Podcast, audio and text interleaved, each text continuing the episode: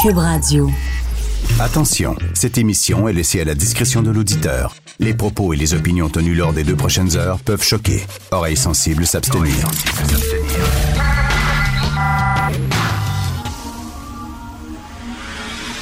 Martino. Richard Martineau. Politiquement incorrect. employé-là a eu accès à des renseignements personnels de 1,8 million de gens qui ont des Alors bonjour, bienvenue à Politiquement Correct. Merci d'écouter Cube Radio. Là, on entendait le grand patron de Desjardins. Euh, c'est pas seulement les détenteurs de comptes Desjardins qui ont vu leurs données se promener à l'air libre, mais c'est aussi les détenteurs de cartes de crédit.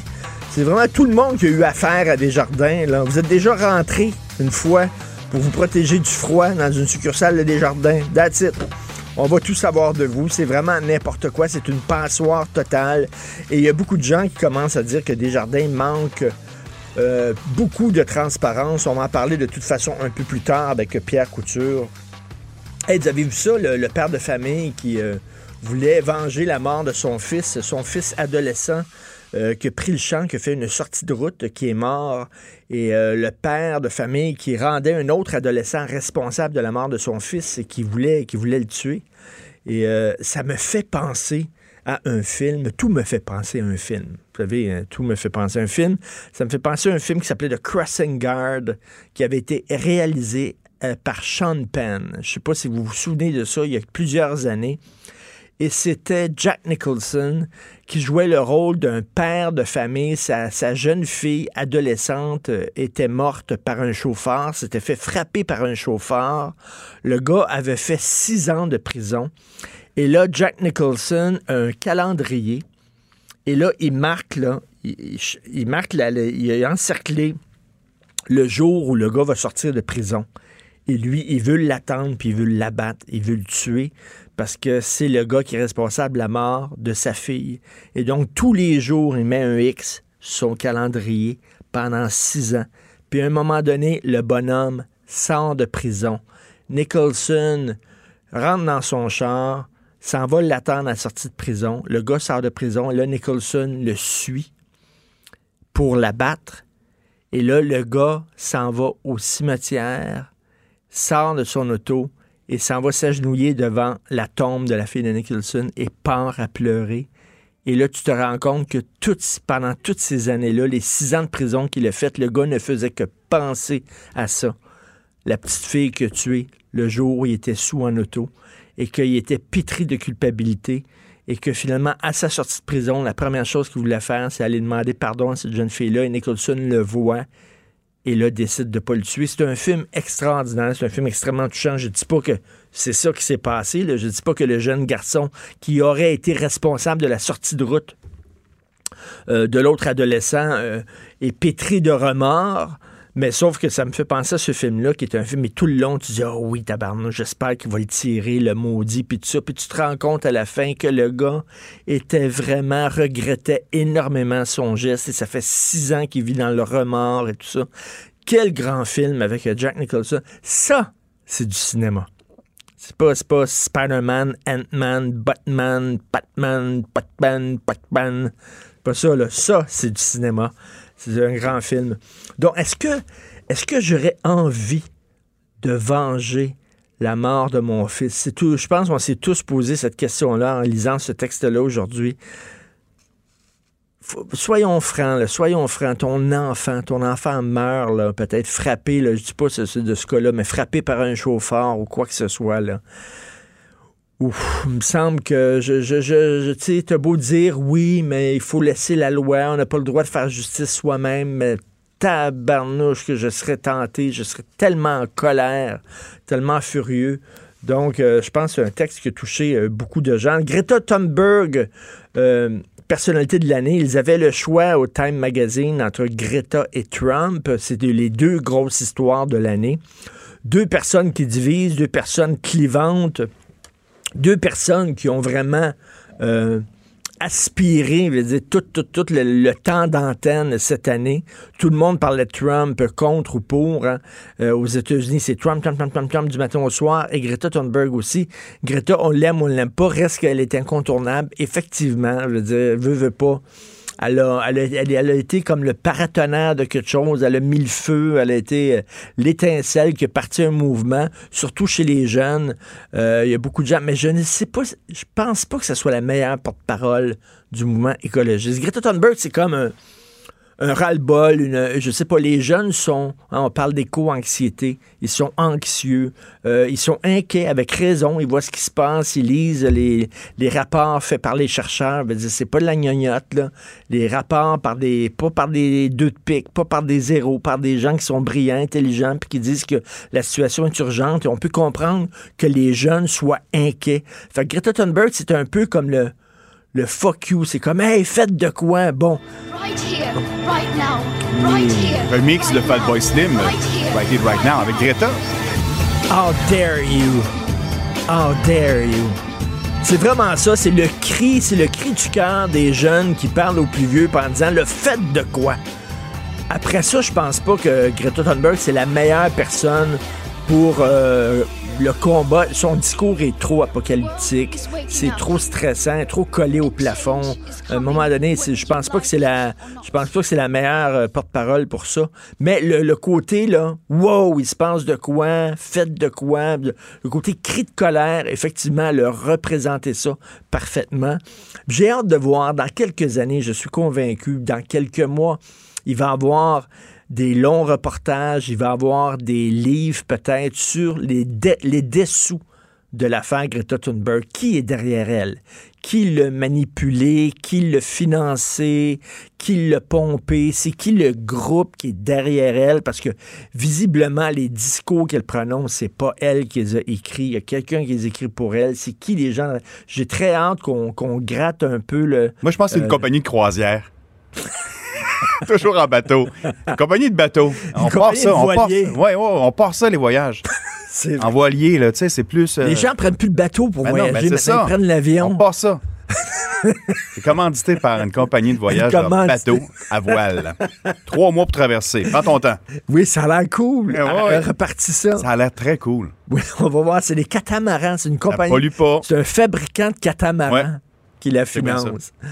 Greta Thunberg, donc personnalité de l'année, c'est pas vraiment très surprenant. Le Donald, il doit être en maudit. Donald s'est fait damer le pion. Il aurait pu avoir sa face sur le Time Magazine. Il s'est fait damer le pion par une jeune adolescente, suédoise en plus. Une Suédoise qui fait le, la page couverture d'un magazine américain. My God! Le protectionnisme, America First, Make America Great Again.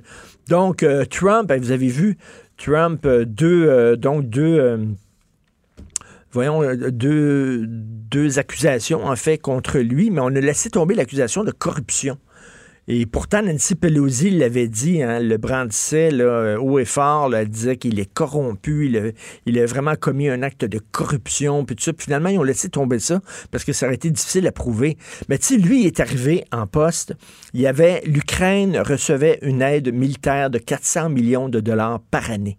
Lui, il a gelé l'aide militaire. C'est ça qu'il a fait, le Trump. Il est arrivé, il a gelé cette aide-là. On ne vous la donne pas. Il a appelé le président de l'Ukraine, puis il a dit, écoute, si ça te tente d'avoir ton 400 millions de dollars par année, tu vas me donner de l'information sur Joe Biden qui va me permettre, moi, de le battre aux prochaines élections. Donc, le gars, il a mis, il a assujetti une aide militaire que les États-Unis donnaient à un pays pour ses fins personnelles, pour pouvoir gagner ses prochaines élections. Si c'est pas un acte de corruption, je me demande c'est quoi je te donne 400 millions. C'était pas 400 millions de ses poches, mais tu sais, moi, je vais débloquer, je vais te donner 400 millions à ton pays si tu me donnes de l'information. C'est une, forme de corruption. Mais finalement, ils ne sont pas allés avec cet acte d'accusation-là parce que ça aurait été difficile à prouver. Donc, euh, mais il est, il est dans, la grosse merde. Cela dit, on sait bien qu'au Sénat, ça va bloquer. Ça ne passera pas parce que le Sénat est à majorité républicaine. Et malheureusement, les républicains, avant d'être patriotes, sont partisans. Donc, ils vont penser d'abord et avant tout euh, à leur parti avant de penser à leur pays. Euh, vous écoutez Politiquement Incorrect. Martineau, le seul qui peut tourner à droite sur la rouge à Montréal. Politiquement incorrect. Mais c'est politiquement correct de l'écouter. Comme tous les matins à 7 heure, nous allons parler d'économie avec Pierre Couture, journaliste à la section argent au Journal de Montréal et au Journal de Québec. Salut Pierre. Salut Richard. Écoute, l'ancien politicien bloquiste Daniel Payet qui tire à boulet rouge sur Guy Cormier, le grand patron de Desjardins, en disant que son institution, l'institution qu'il dirige, manque de transparence. Oui, euh, Daniel Payet, faut le dire, hein, il s'était présenté euh, pour être le grand patron comme Guy contre Guy Cormier là, euh, à Desjardins en, en 2016, hein, quand Monique euh, F. Leroux était partie. Oui, oui, oui. Et bon, il faut le dire, mais quand même, il garde pas de rancune. Ce qu'il dit, lui, c'est qu'essentiellement, partout dans le monde des affaires, il y a toujours un conseil d'administration indépendant de la présidence. Ben oui. Euh, d'une entreprise ou d'une société. Et dans le cas de Desjardins, c'est pas le cas. Le président de Desjardins, qui est M. Cormier, est également président du conseil d'administration. Ça n'a pas de sens. ça n'a aucun sens. Ça n'a aucun sens. Parce qu'un conseil d'administration, les autres sont là pour surveiller la gestion d'une entreprise. C'est des gens indépendants. On les nomme sur ce conseil-là. Puis eux autres, s'il y a quelque chose de pas correct, eux autres, c'est comme la, conscience de l'entreprise. Alors que là, Exactement si tu es, le, boss de l'entreprise puis tu es le, président du conseil d'administration, ça n'a aucun sens. Non, non, ça marche pas. Et, là, lui dit que finalement, regardez juste l'exemple d'hier. M. Cormier annonce que finalement, on passe de 4,2, 4,4 millions de, de, personnes concernées à 8,2 dans un point de presse téléphonique. Aucun journaliste face à face et on nous dit qu'il n'y a pas de problème, que tout doit s'arranger, même que le nouveau euh, euh, responsable des, des, des, des de tout ce qui est informatique et gestion dit ben nous euh, on a des excédents en masse qu'on mette 15-20 millions de plus là pour payer des abonnements à Equifax. C'est pas un problème pour nous tu sais. Alors que normalement là il y a un conseil d'administration. Lui le rôle d'un conseil d'administration c'est d'avoir l'information de façon indépendante de ce qui se passe à l'interne pour être capable de voir où s'en va l'entreprise, où s'en va la coopérative. Tu as ça à Vancouver, la Caisse de dépôt a ça, toutes les entreprises ont ça. Et là, chez Desjardins, de toute évidence, dans cette crise-là, ce que M. Payet déplore, c'est que Guy Cormier parle à Guy Cormier et il n'y a personne d'autre qui, est là pour le contredire. Ben oui, parce qu'un conseil d'administration, si ton entreprise est mal gérée, il va te taper ses doigts, il va te faire la leçon, il va dire, hey, là, il va te mettre au, euh, au pas. Euh, mais là, euh, Guy Cormier porte, les deux chapeaux, fait que c'est certain qu'il a tendance à protéger son entreprise. Voilà, bien surtout, euh, lui, il veut se représenter, hein. il l'a dit, donc lui, il a intérêt à aussi à, pas il veut se représenter, donc il ben veut être là encore dans quatre ans. Donc lui, il a intérêt à, à, éclairer tout le monde qui va être contre lui, qui va essayer d'être contre lui. Alors lui, il dit qu'il y a un problème d'éthique et de gouvernance grave et il en appelle euh, les, euh, les membres, mais surtout les, les, gens qui sont sur le conseil d'administration de Desjardins, qui sont des gens de Desjardins en passant, là, c'est pas des gens indépendants, c'est des gens des coopératives qui viennent sur le conseil d'administration. Lui, appelle à une réforme. Est-ce que ça sera ben Oui, le, le, conseil d'administration, il y a 22 personnes, et sur ces 22 personnes-là, il y a 20 personnes qui, qui travaillent chez Desjardins, qui sont qui font partie de la coopérative de Desjardins. Écoute, ça n'a aucun bon sens. Et là, on a vu, là, c'est pas seulement les détenteurs de comptes chez Desjardins qui voient leurs données là, à l'air libre se promener, ce sont les gens qui ont des cartes de crédit Desjardins aussi, 1,8 million de détenteurs de cartes de crédit? Oui, hier, ce qu'on a dit, c'est qu'il y avait 4,4 millions de membres, il y avait 4,2 millions de membres particuliers, 200 000 entreprises. Hier, on a dit, ben finalement, il y a 1,8 million de détenteurs de cartes de crédit Desjardins qui sont euh, possiblement concernés. Et on a ajouté aussi 2 millions tous les gens qui ont des assurances. Euh, l'assurance de vie, assurance auto, assurance résidentielle, on va les protéger aussi. On dit que ça n'a pas touché euh, le fraudeur n'a pas été euh, magouillé dans la banque de données des assurances, mais par précaution, on va les assurer, on va leur, leur offrir la protection exacte. Donc, on est rendu à 8,2 millions de. On parle de personnes là, parce qu'il y a des gens qui ont peut-être pas des comptes chez Desjardins, mais qui ont euh, des produits ben d'assurance ou des produits de crédit. Alors, c'est quand même 8,2 millions. On est rendu là, Hier, on est passé de 4,4 à 8,2. Oh, tiens, d'ailleurs, je suis en train de penser à ça. Moi, là, j'ai pas de compte chez Desjardins, mais mes assurances auto, c'est Desjardins. Non, c'est ça. Donc là, ils vont oh. rentrer en contact avec euh, toi, puis ils vont dire, ben, finalement, tu as le compte Equifax, toi aussi. Je, je tiens à rappeler aux gens, parce que c'est la nouvelle qui me fait le plus rire cette année, que le fraudeur, celui qui est, qui est rentré dans, qui, a, pris ces données-là sur des disques durs, il a fait ça pour être payé en certificat cadeau des rôtisseries Saint-Hubert. Ah, je, dois le hein? dire. C'est triste. C'est triste là, ce, qui, est arrivé. Mais, mais encore là, lui avait accès, il se promenait dans banque de données à gauche, à droite. C'est quand même assez incroyable. Et ce ben qu'on a vu, ben, Guy Cormier, lui, au lieu de se limoger lui-même, ben, il a limogé les deux gens en dessous de lui là, qui étaient responsables euh, de l'informatique notamment mais beaucoup de questions de gouvernance, beaucoup de questions d'éthique actuellement. Complètement. Accord de libre-échange, finalement, bon, il y a une signature de principe, là, et euh, là, le secteur de l'aluminium, les gens qui travaillent dans le milieu de l'aluminium au Canada sont pas contents. Bien, surtout l'aluminium québécois, parce que ce qu'on dit, c'est que finalement, l'accord de libre-échange signé hier fait en sorte que dans le secteur de l'automobile, 70% des pièces devront être des pièces d'aluminium. Par contre, la subtilité, là, on pense que le Mexique, qui est un gros producteur de voitures, euh, on dit qu'il va être capable d'importer de Chine des pièces déjà préfabriquées et euh, va pouvoir les assembler sur les voitures. Alors, ça ne sera pas d'aluminium qui va venir du Québec ou du Canada. Alors, les producteurs d'aluminium croient qu'ils se sont fait euh, rouler dans la farine. Même le Bloc hmm. québécois dit qu'il ne signera pas, en tout cas ne, ne votera pas pour euh, la ratification de cet accord-là. J'ai hâte de voir. Aujourd'hui, François Legault va rencontrer euh, Justin Trudeau pour avoir des précisions là-dessus. on va voir si finalement, eux autres disent qu'on a été sacrifiés. Le, Canada a sacrifié le Québec pour pouvoir euh, signer cette entente-là. Exactement, c'est ce que l'industrie de l'aluminium dit. Alors, euh, on va suivre cette histoire-là. Euh, n'oubliez pas là, que l'industrie de l'aluminium au Québec, c'est important, c'est des grandes alumineries, mais qui consomment beaucoup de notre électricité aussi. Hein? Alors, euh, s'il y a deux, trois alumineries qui ferment à la suite de ça, Hydro-Québec va se retrouver avec encore plus de surplus d'électricité. Là.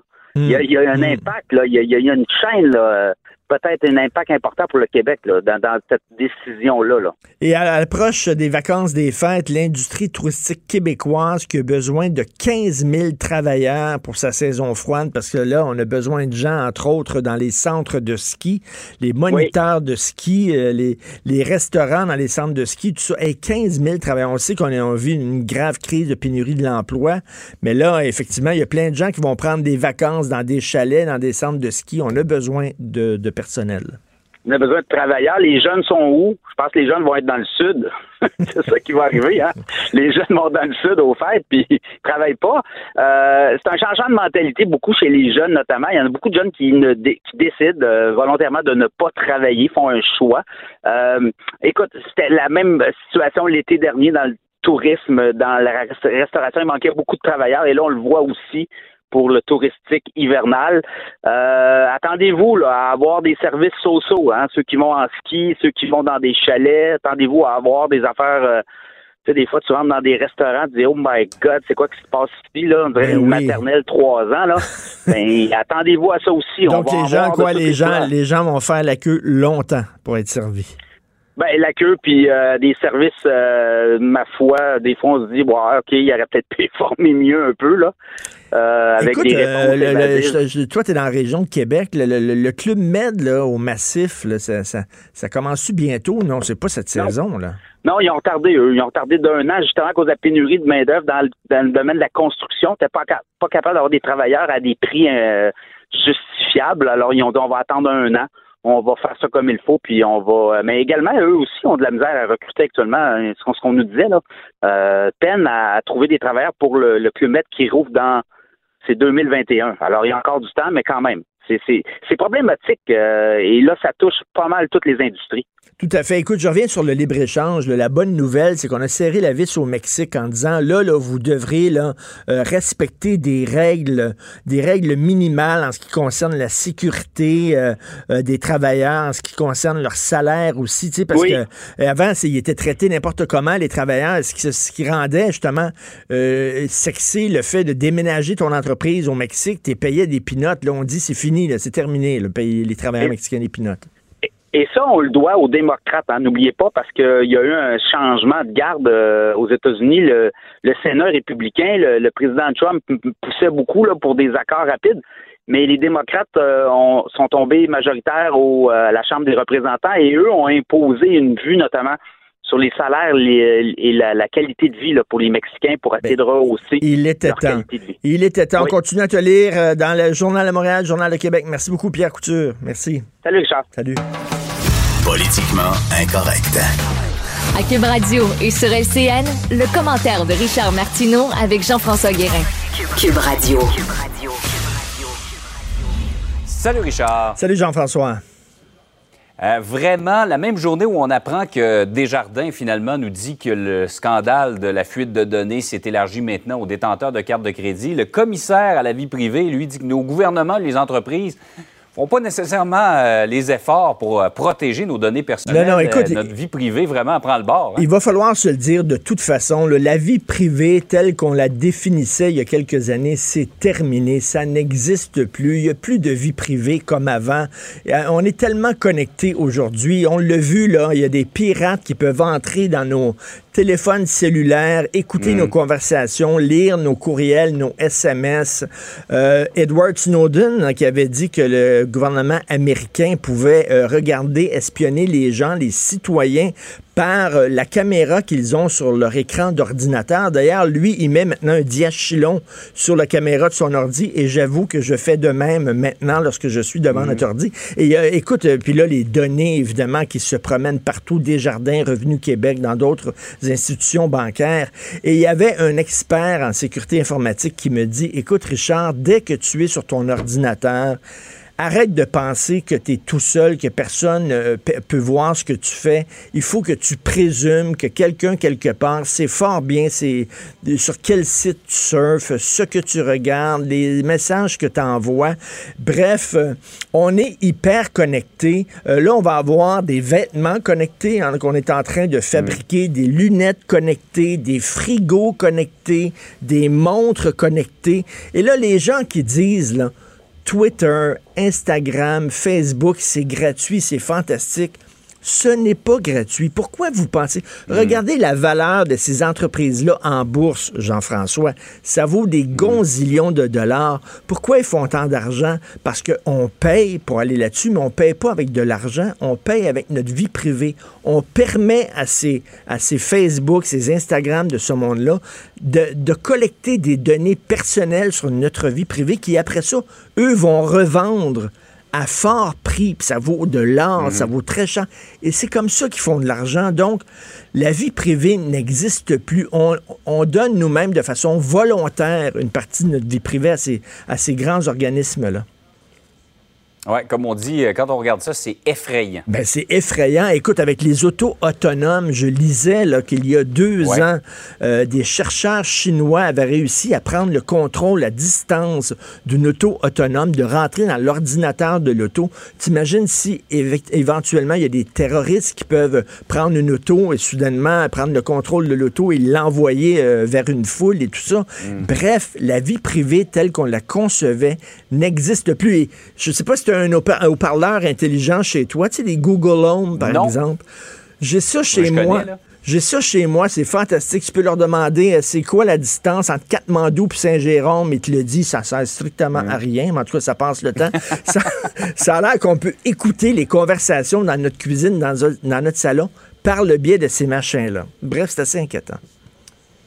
Comme on dit, ils veulent notre bien et ils, vont, l'avoir. oui, tout à fait. Euh, Richard, euh, les conservateurs sont parvenus à à avoir suffisamment de votes pour créer un comité spécial qui va examiner les relations entre le Canada et la Chine, relations plutôt enfin, tendues. Hein. Je suis extrêmement content. On en parlait hier de ces deux Canadiens qui sont euh, emprisonnés en Chine dans mhm. des conditions épouvantables alors qu'il y a une Chinoise qui est ici en résidence surveillée, qui se la coule douce dans une villa cossue de Vancouver.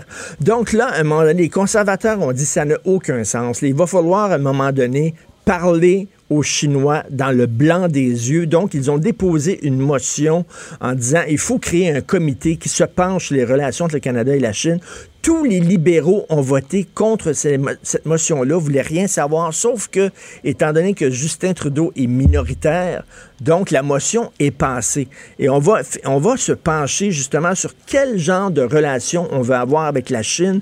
Et je trouve que c'est une bonne nouvelle parce que oui, c'est un grand marché, la Chine. C'est 1 milliard 300 millions de personnes. C'est certain qu'on veut percer ce marché-là. On rêve du jour, Jean-François, où tous les Chinois de Pékin vont aller au Dolorama du coin et vont acheter des bébelles en plastique made in Québec. à, une Ce pièce. jour-là peut-être pas arrivé. Non, peut-être pas. Qui sait si leur économie continue de grossir comme ça. Mais en même temps, il faut pas être complaisant. Il y a 500 camps de rééducation en Chine, dont, selon Amnesty International, 200 camps qui ressemblent étrangement à des camps de concentration, là, dans, c'est dans des camps dans lesquels on enferme les musulmans, par exemple. 250. Euh, oui, c'est ça, exactement. 250 journalistes aussi qui croupissent en prison. Bref, ce n'est pas une démocratie. Et étant que, c'est certain que on peut pas être intransigeant avec la Chine, puis se mettre en chicane avec la Chine, puis se, faire fermer les portes de ce marché-là, mais on peut pas être complaisant non plus. Donc, quel ton on doit adopter avec les Chinois? On va se pencher là-dessus grâce aux conservateurs, mais il faut rappeler que les libéraux ont tous voté contre cette motion-là, ce que je trouve assez déplorable. Mais c'est le premier revers hein, en chambre de Justin Trudeau. Il y en aura d'autres probablement parce qu'il est minoritaire. Richard, merci beaucoup. Bonne journée. Beaucoup. Excellente journée. Martino, le seul qui peut tourner à droite sur la rouge à Montréal. Politiquement incorrect mais politiquement correct de l'écouter. Alors, Jean Pagé, le, macho au cœur tendre, tout le monde le disait, il avait un côté viril, macho, beau gosse, etc. Mais ça a l'air que c'est un homme extrêmement sensible euh, qui a joué un rôle très important pour la sensibilisation de la lutte au, cancer de la prostate. Faut le dire, les gars, on n'aime pas ça, passer le test de la prostate faut le dire, j'ai ça. Moi, je retardais ça au bout parce que ça m'intéressait pas d'avoir un index up there. Ça m'intéressait pas. Alors, nous allons parler de tout ça avec Léopold Lauzon, que vous connaissez bien. Mon ami Léopold, chroniqueur, blogueur, Journal de Montréal, Journal de Québec, qui a été victime, malheureusement, qui a eu un cancer de la prostate lui-même. Salut, Léopold. Salut, Richard. Hey, la prochaine fois, je peux te demander. Tu sais, là, je t'ai écouté pendant quatre minutes ce que tu disais sur la chaîne. Aïe, aïe, aïe, aïe, j'ai tiqué à plusieurs endroits, puis j'ai ri, là, euh, parce que t'en sortais des vertes puis des pommures, là. Ah, j'étais... Ça, ça, valait, c'est pas moi, c'est un show d'humour en, en, bref, là. OK, OK, ben on s'en parlera de la Chine une autre fois d'abord. On s'en parlera parce que la fille qui, qui est enfermée, là, qui, qui a été emprisonnée, euh, euh, euh, en Colombie-Britannique, la chinoise, la VP de Huawei, voudrais-tu me dire qu'est-ce qu'elle a fait d'illégal? Quel crime elle a connu? Quel crime a commis, Richard Martineau? Espionnage industriel, qu'on dit. Ah oui, mais, mais, mais, mais qui la poursuit? Qui dit ça qu'elle a fait de l'espionnage industriel? Les Américains. Ben, puis qui a demandé au Canada de l'arrêter parce qu'il n'y a aucun, elle était dans d'autres pays, aucun autre Canada. Alors, faut, faut tu te demandes. Eh bien, attends une minute, viens pas me dire que les Chinois font pas d'espionnage industriel. Allô, là? Vraiment, franchement, sur quelle planète tu vis exactement? Ils font de l'espionnage industriel à grande échelle et ils s'en cachent même pas. Mais Richard, là, t'es rendu un an, on peut t'expliquer les choses la vie, t'es plus un bébé lala. Euh, Penses-tu que les Américains et les Allemands n'en font pas? Euh, tout le monde en fait. Ah, ben c'est ça. Bon, donc, donc, c'est, donc c'est pas un crime, donc on laisse tomber. Ben là, ben, faire, faire, faire de l'espionnage, oui, c'est, c'est, c'est, c'est, criminel, mais, mais, mais elle, c'est pas de l'espionnage parce que elle a transigé avec l'Iran, puis, puis, puis le, gouvernement Matacon, on y reviendra. Oui, on y reviendra, mais ça, ça, c'est.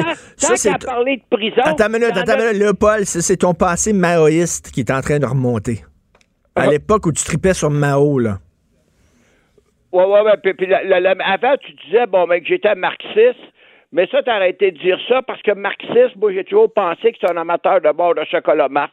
Faudrait que tu m'expliques c'est quoi maoïste, un marxiste? Je le sais pas. Mais là, là, on, là, on va parler de choses sérieuses, c'est-à-dire le doigt dans le cul. puis en passant à l'autre chose aussi, quand tu dis tu as des Google chez vous, etc., tu dis, bon, mais ça passe le temps. Euh, merci pour ta conjointe. c'est quand elle n'est pas là. Ben ouais, ouais, ouais. Bon, là, t'essaies de t'en sortir, là. Non, non, Sophie, Sophie est bien fine, mais elle peut pas me dire la distance entre Katmandou et Saint-Jérôme. Google Home peut me dire ça. Ouais, Puis ben, euh, là, je vais, je vais demander à Ah, Google non, Home. J'ai pas aimé ta remarque. Alors, Léopold, tu connaissais Jean, toi? Oui, Jean oui. Oui, du temps que j'étais euh, euh, euh, débatteur à TQS, une émission qui était animée par Denis Lévesque, qui est très, pop- très populaire. Et puis Jean, lui, avait une émission de sport après.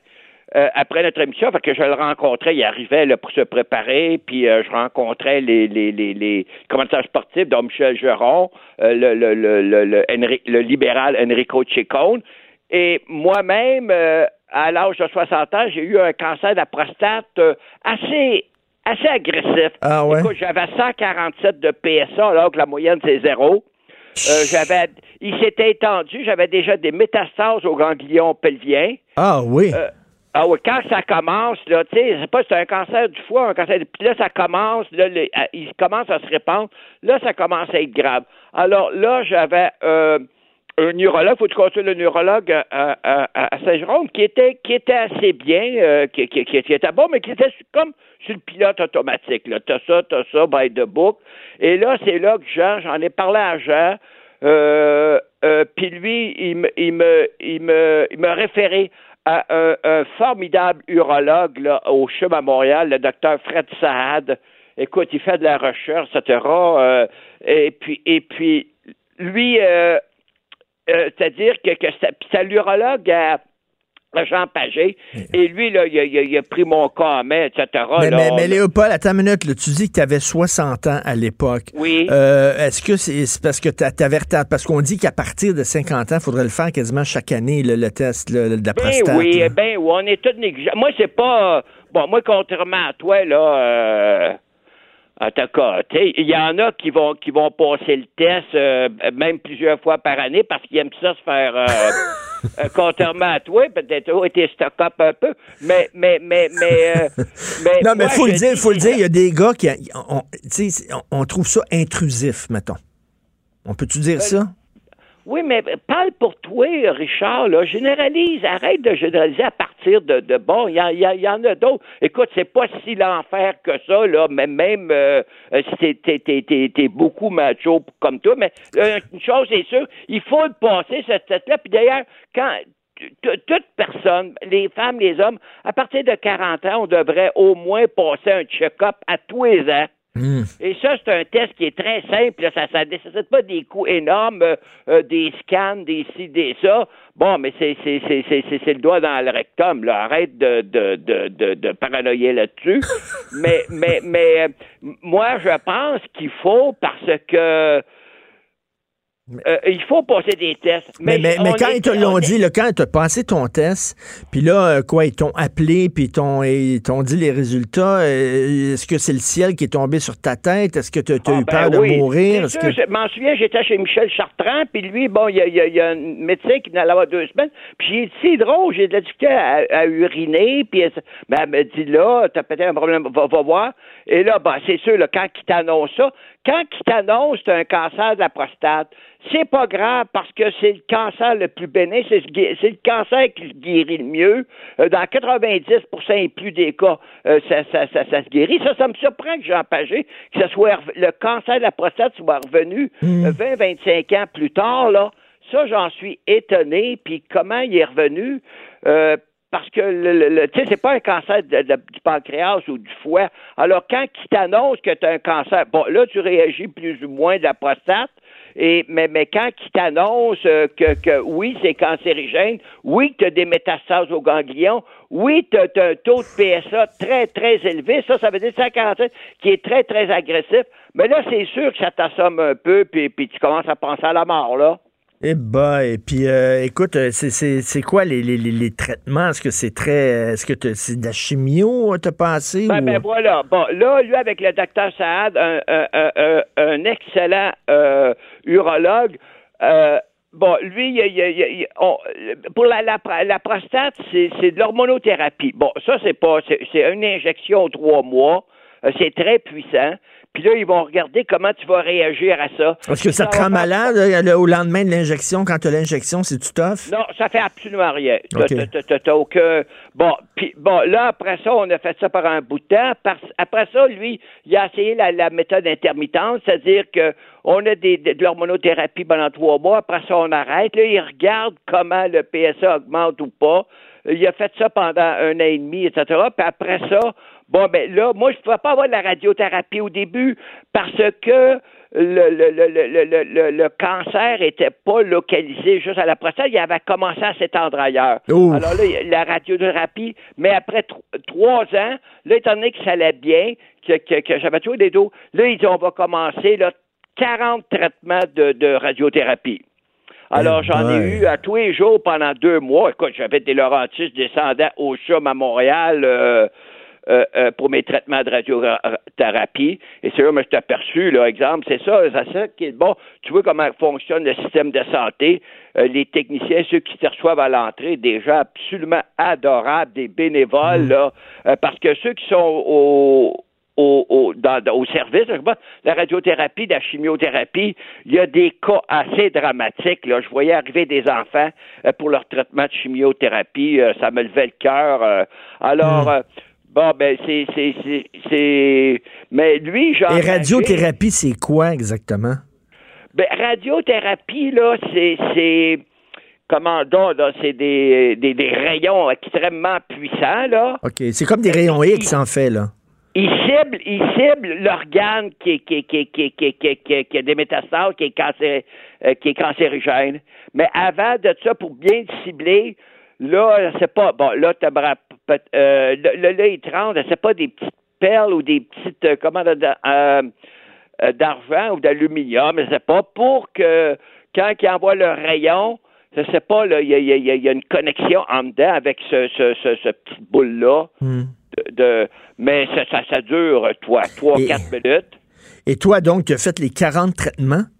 Oui. Puis là, es, là, tu te portes bien, tout est, tout est correct, là, ta santé, là? Oui, là, là, là, là, là, là, euh, euh, euh, euh, ça fait 13 ans, je suis en pleine forme, sauf que le docteur Saad me l'avait dit, Léo, il est bien évident qu'avec 40 traitements de chimiothérapie, les, les, érections, hmm.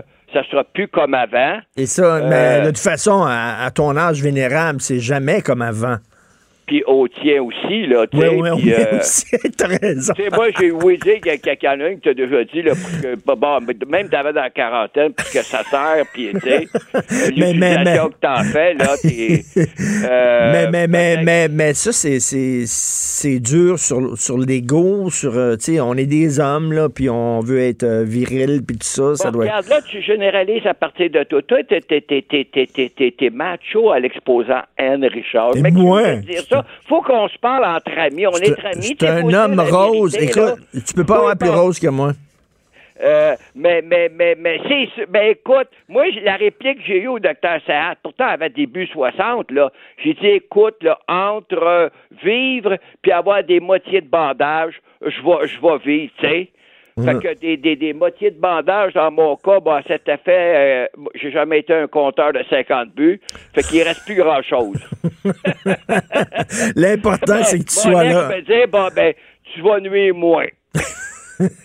mais, mais on est chanceux dans notre malchance. En tout cas, pour venir, c'est le cancer de la prostate, c'est c'est c'est c'est celui qui se guérit le mieux là. Hmm. Ça aussi, ça m'aidait, là, même si c'était avancé, même j'avais. Mais la seule chose que j'avais peur, puis c'est ça, c'est un cancer, c'est quand ça commence à se propager. Peu importe, s'il est localisé, même cancer du foie ou du poumon, s'il est localisé, tu peux guérir puis ça se traite mieux. Mais là, s'il commence à se répandre, alors un cancer de la, prostate, le docteur Sahan m'expliquait ça, ça, commence à, s'étendre. Ils font des, des, métastases des bébés aux ganglions. Puis après ça, il commence à s'étendre aux eaux du bassin. Ah ben là, là, là, j'avais peur. Si j'avais eu des métastases aux eaux du bassin, euh, tu sais, l'ancienne députée, comment elle s'appelait, François de Lalonde, oui. qui est morte d'un cancer des œufs. C'est extrêmement souffrant. Et puis ça, c'est plus difficile à traiter. Mais j'ai été chanceux. Mais, mais Léopold, je suis content que tu sois encore des nôtres. On peut s'obstiner, puis quand il va faire beau, on pourra aller au beach, au beach club ensemble. Oui, oui, oui, oui, mais là, tu me fais pas ta, ta, ta, ta, ta, ta, scène comme, comme, comme la dernière fois, là, tu sais. Mais moi, c'est drôle, quand on a été là au Beach Club, Richard, tu sais pas si c'était passé la même remarque. Je me suis dit, bon Dieu, je, suis béni par le bon Dieu. Une sens ça n'existait pas quand j'étais jeune, quand j'avais 20, trentaine. Qu'est-ce, que, qu'est-ce qui serait arrivé? Ben on aurait pris, tu sais, attention, on allait d'un bar le vendredi, le samedi, trois heures et demie. Bon, on voulait continuer à fêter. Oui. ce qu'on aurait fait, ça avait existé, le Beach Club dans notre temps. On, on aurait été déjeuner, etc., puis on aurait pris direction Beach Club, on n'aurait pas dormi de la fin de semaine. Oui. Bon, on serait tous les deux morts et enterrés aujourd'hui, Richard. au lieu de s'obstiner sur la Chine. Euh, écoute, euh, OK, je te prends au mot. on, se parlera bientôt de, de, tout ça. Passe d'excellentes fêtes, euh, Charles Léopold. On est content que tu sois là en forme. Ben, toi aussi, Richard, à toute ta famille. Attention à toi. Attention à toi. Salut, bye. Au revoir. Martino, le seul qui peut tourner à droite sur la rouge à Montréal. Politiquement incorrect.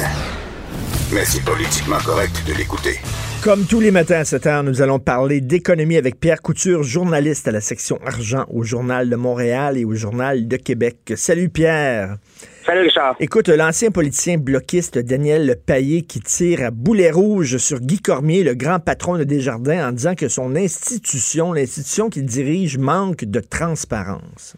Oui, euh, Daniel Payet, il faut le dire, hein, il s'était présenté euh, pour être le grand patron comme Guy Cormier, contre Guy Cormier là, euh, à Desjardins en, en, en 2016, hein, quand Monique euh, F. Leroux était partie. Oui, oui, oui. Et euh, bon, il faut le dire, mais quand même, il garde pas de rancune. Ce qu'il dit, lui, c'est qu'essentiellement, partout dans le monde des affaires, il y a toujours un conseil d'administration indépendant de la présidence. Ben oui. Euh, d'une entreprise ou d'une, d'une, société. Et dans le cas de Desjardins, c'est pas le cas. Le président de Desjardins, qui est M. Cormier, est également président du conseil d'administration. Ça n'a pas de sens. ça n'a aucun sens. Ça n'a aucun sens. Parce qu'un conseil d'administration, les autres sont là pour surveiller la gestion d'une entreprise. C'est des gens indépendants. On les nomme sur ce conseil-là. Puis eux autres, s'il y a quelque chose de pas correct, eux autres, c'est comme la, conscience de l'entreprise. Alors que là, Exactement. Le, si tu es, le, si le, boss de l'entreprise puis tu es le, président du conseil d'administration, ça n'a aucun sens.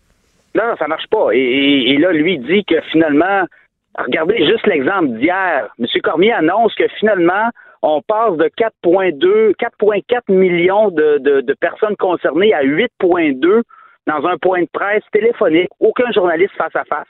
Et on nous dit qu'il n'y a pas de problème, que tout va s'arranger, même que le nouveau euh, euh, responsable des, des, des, des de tout ce qui est informatique et gestion dit ben nous euh, on a des excédents en masse là qu'on mette 15-20 millions de plus là pour payer des abonnements à Equifax.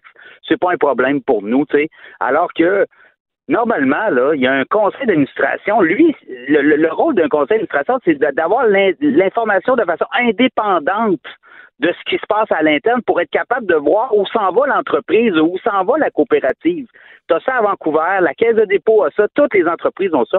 Et là, chez Desjardins, de toute évidence, dans cette crise-là, ce que M. Payet déplore, c'est que Guy Cormier parle à Guy Cormier et il n'y a personne d'autre qui, est là pour le contredire. Ben oui, parce qu'un conseil d'administration, si ton entreprise est mal gérée, il va te taper ses doigts, il va te faire la leçon, il va dire, hey, là, il va te mettre au, euh, au pas. Euh, mais là, euh, Guy Cormier porte, les deux chapeaux. Fait que c'est certain qu'il a tendance à protéger son entreprise. Voilà, bien surtout, euh, lui, il veut se représenter, hein. il l'a dit. Donc, lui, il a intérêt à aussi à, pas. il veut se représenter, donc il ben veut être là encore dans quatre ans. Donc, lui, il a intérêt à, à, éclairer tout le monde qui va contre lui, qui va essayer d'être contre lui. Alors, lui, il dit qu'il y a un problème d'éthique et de gouvernance grave et il en appelle euh, les, euh, les membres, mais surtout les, les, gens qui sont sur le conseil d'administration de Desjardins, qui sont des gens de Desjardins en passant. Là, c'est pas des gens indépendants, c'est des gens des coopératives qui viennent sur le conseil d'administration. Lui, il appelle à une réforme. Est-ce que ça sera ben Oui, le, conseil d'administration, il y a 22 personnes et sur ces 22 personnes-là, il y a 20 personnes qui, qui travaillent chez Desjardins, qui sont qui font partie de la coopérative de Desjardins. Écoute, ça n'a aucun bon sens. Et là, on a vu, là, c'est pas seulement les détenteurs de comptes chez Desjardins qui voient leurs données là, à l'air libre se promener. Ce sont les gens qui ont des cartes de crédit Desjardins aussi. 1,8 million de détenteurs de cartes de crédit. Oui, hier, ce qu'on a dit, c'est qu'il y avait 4,4 millions de membres, il y avait 4,2 millions de membres particuliers, 200 000 entreprises. Hier, on a dit, ben finalement, il y a 1,8 million de détenteurs de cartes de crédit des jardins qui sont euh, possiblement concernés. Et on a ajouté aussi 2 millions tous les gens qui ont des assurances. Euh, l'assurance de vie, assurance auto, assurance résidentielle, on va les protéger aussi.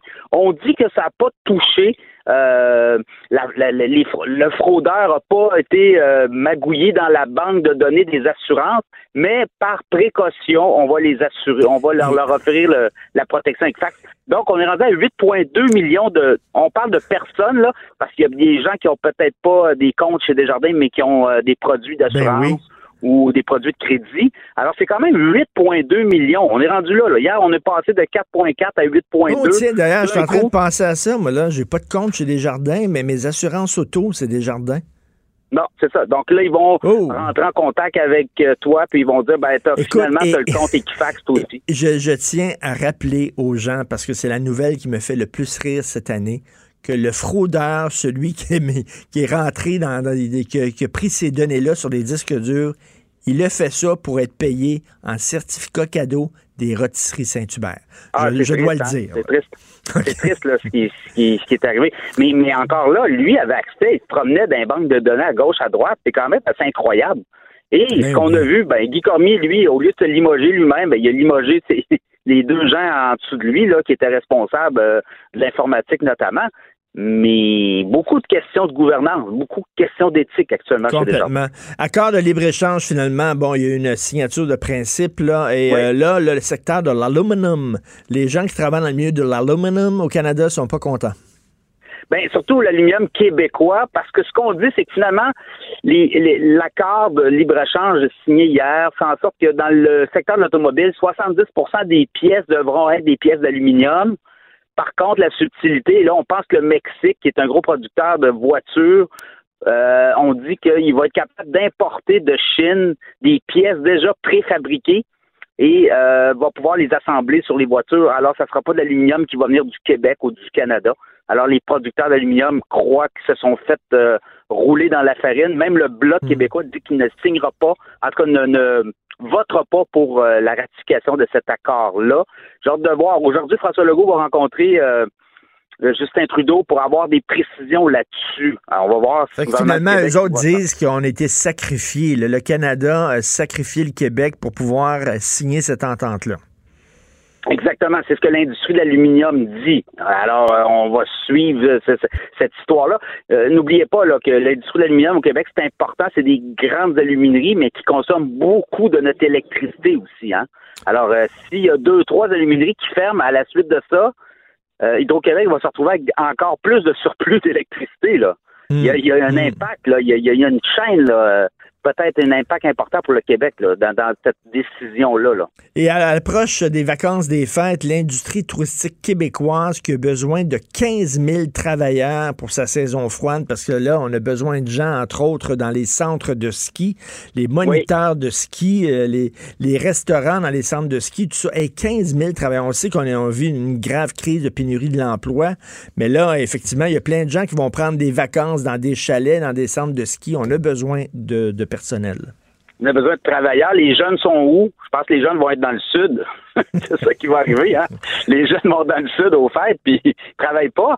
Euh, c'est un changement de mentalité beaucoup chez les jeunes notamment. Il y en a beaucoup de jeunes qui, décident euh, volontairement de ne pas travailler, font un choix. Euh, écoute, c'était la même situation l'été dernier dans le tourisme, dans la restauration. Il manquait beaucoup de travailleurs et là, on le voit aussi pour le touristique hivernal. Euh, attendez-vous à avoir des services sociaux, hein, ceux qui vont en ski, ceux qui vont dans des chalets. Attendez-vous à avoir des affaires euh, Tu sais, des fois, tu rentres dans des restaurants, tu dis, oh my God, c'est quoi qui se passe ici, là? On dirait Ben une oui. maternelle trois ans, là. ben, attendez-vous à ça aussi. Donc, On va les en gens, quoi, les gens, les gens vont faire la queue longtemps pour être servis. Ben, la queue, puis euh, des services, euh, ma foi, des fois, on se dit, bon, OK, il aurait peut-être pu former mieux un peu, là. Euh, avec Écoute, des réponses le- le- évasives. je- je- toi, tu es dans la région de Québec. Le, Club Med là, au Massif, là, ça, ça, ça commence-tu bientôt? Non, c'est pas cette Non. saison. là. Non, ils ont retardé, eux. Ils ont retardé d'un an, justement, à cause de la pénurie de main-d'œuvre dans, le- dans le domaine de la construction. T'es pas, pas capable d'avoir des travailleurs à des prix justifiables. Alors, ils ont dit, on va attendre un an. On va faire ça comme il faut, puis on va. Mais également, eux aussi ont de la misère à recruter actuellement. hein, Ce qu'on- nous disait, là, euh, peine à, trouver des travailleurs pour le, le qui rouvre dans c'est 2021. Alors, il y a encore du temps, mais quand même. C'est problématique. euh, et là, ça touche pas mal toutes les industries. Tout à fait. Écoute, je reviens sur le libre-échange. La bonne nouvelle, c'est qu'on a serré la vis au Mexique en disant, là, là vous devrez là, euh, respecter des règles, des règles minimales en ce qui concerne la sécurité euh, euh, des travailleurs, en ce qui concerne leur salaire aussi, tu sais, parce Oui. que avant, ils étaient traités n'importe comment, les travailleurs, ce qui, ce qui rendait justement sexy le fait de déménager ton entreprise au Mexique, t'es payé des pinottes. Là, on dit c'est fini, c'est terminé, le payer les travailleurs Et- mexicains des pinottes. Et ça, on le doit aux démocrates. hein. N'oubliez pas, parce qu'il y a eu un changement de garde euh, aux États-Unis. Le, Sénat républicain, le, président Trump poussait beaucoup là, pour des accords rapides. Mais les démocrates euh, ont- sont tombés majoritaires au, euh, à la Chambre des représentants et eux ont imposé une vue notamment sur les salaires les- et la, la qualité de vie là, pour les Mexicains pour essayer de rehausser Ben, Il était leur temps. qualité de vie. Il était temps. On continue à te lire euh, dans le Journal de Montréal, Journal de Québec. Merci beaucoup, Pierre Couture. Merci. Salut Richard. Salut. Politiquement incorrect. À Cube Radio et sur LCN, le commentaire de Richard Martineau avec Jean-François Guérin. Cube Radio. Salut Richard. Salut, Jean-François. Euh, vraiment, la même journée où on apprend que Desjardins, finalement, nous dit que le scandale de la fuite de données s'est élargi maintenant aux détenteurs de cartes de crédit, le commissaire à la vie privée, lui, dit que nos gouvernements, les entreprises, font pas nécessairement euh, les efforts pour euh, protéger nos données personnelles. Non, non, écoute, Euh, notre vie privée, vraiment, prend le bord. hein. Il va falloir se le dire de toute façon. là, la vie privée telle qu'on la définissait il y a quelques années, c'est terminé. Ça n'existe plus. Il n'y a plus de vie privée comme avant. On est tellement connectés aujourd'hui. On l'a vu, là, il y a des pirates qui peuvent entrer dans nos téléphones cellulaires, écouter nos conversations, lire nos courriels, nos SMS. Euh, Edward Snowden, hein, qui avait dit que le gouvernement américain pouvait euh, regarder, espionner les gens, les citoyens, par euh, la caméra qu'ils ont sur leur écran d'ordinateur. D'ailleurs, lui, il met maintenant un diachylon sur la caméra de son ordi et j'avoue que je fais de même maintenant lorsque je suis devant notre ordi. Et euh, écoute, euh, puis là, les données, évidemment, qui se promènent partout, Desjardins, Revenu Québec, dans d'autres institutions bancaires. Et il y avait un expert en sécurité informatique qui me dit, écoute, Richard, dès que tu es sur ton ordinateur, Arrête de penser que tu es tout seul, que personne euh, pe- peut voir ce que tu fais. Il faut que tu présumes que quelqu'un quelque part sait fort bien c'est de- sur quel site tu surfes, ce que tu regardes, les messages que tu envoies. Bref, euh, on est hyper connecté. Euh, là, on va avoir des vêtements connectés. hein, qu'on est en train de fabriquer des lunettes connectées, des frigos connectés, des montres connectées. Et là, les gens qui disent, là, Twitter, Instagram, Facebook, c'est gratuit, c'est fantastique.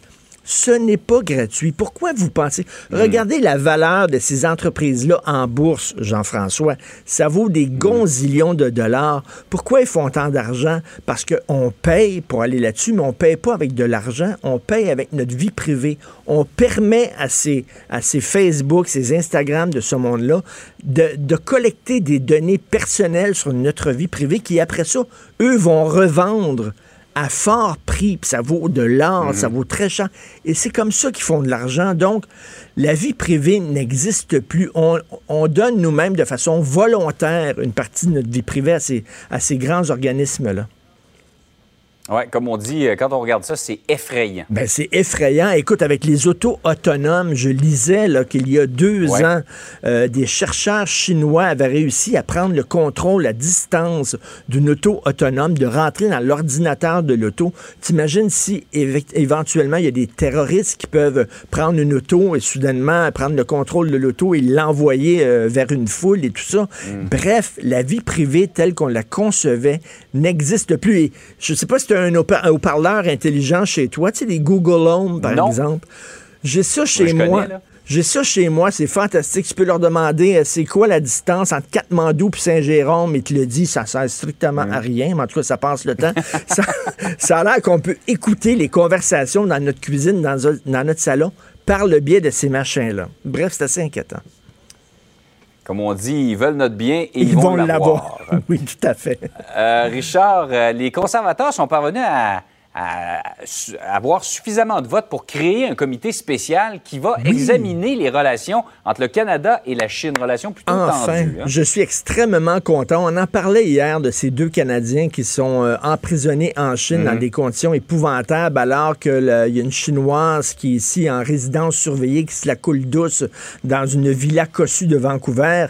Donc là, à un moment donné, les conservateurs ont dit que ça n'a aucun sens. Il va falloir à un moment donné parler aux Chinois dans le blanc des yeux. Donc, ils ont déposé une motion en disant il faut créer un comité qui se penche les relations entre le Canada et la Chine tous les libéraux ont voté contre cette motion-là, voulaient rien savoir, sauf que, étant donné que Justin Trudeau est minoritaire, donc la motion est passée. Et on va, on va se pencher justement sur quel genre de relation on veut avoir avec la Chine. Et je trouve que c'est une bonne nouvelle parce que oui, c'est un grand marché, la Chine. C'est 1 milliard 300 millions de personnes.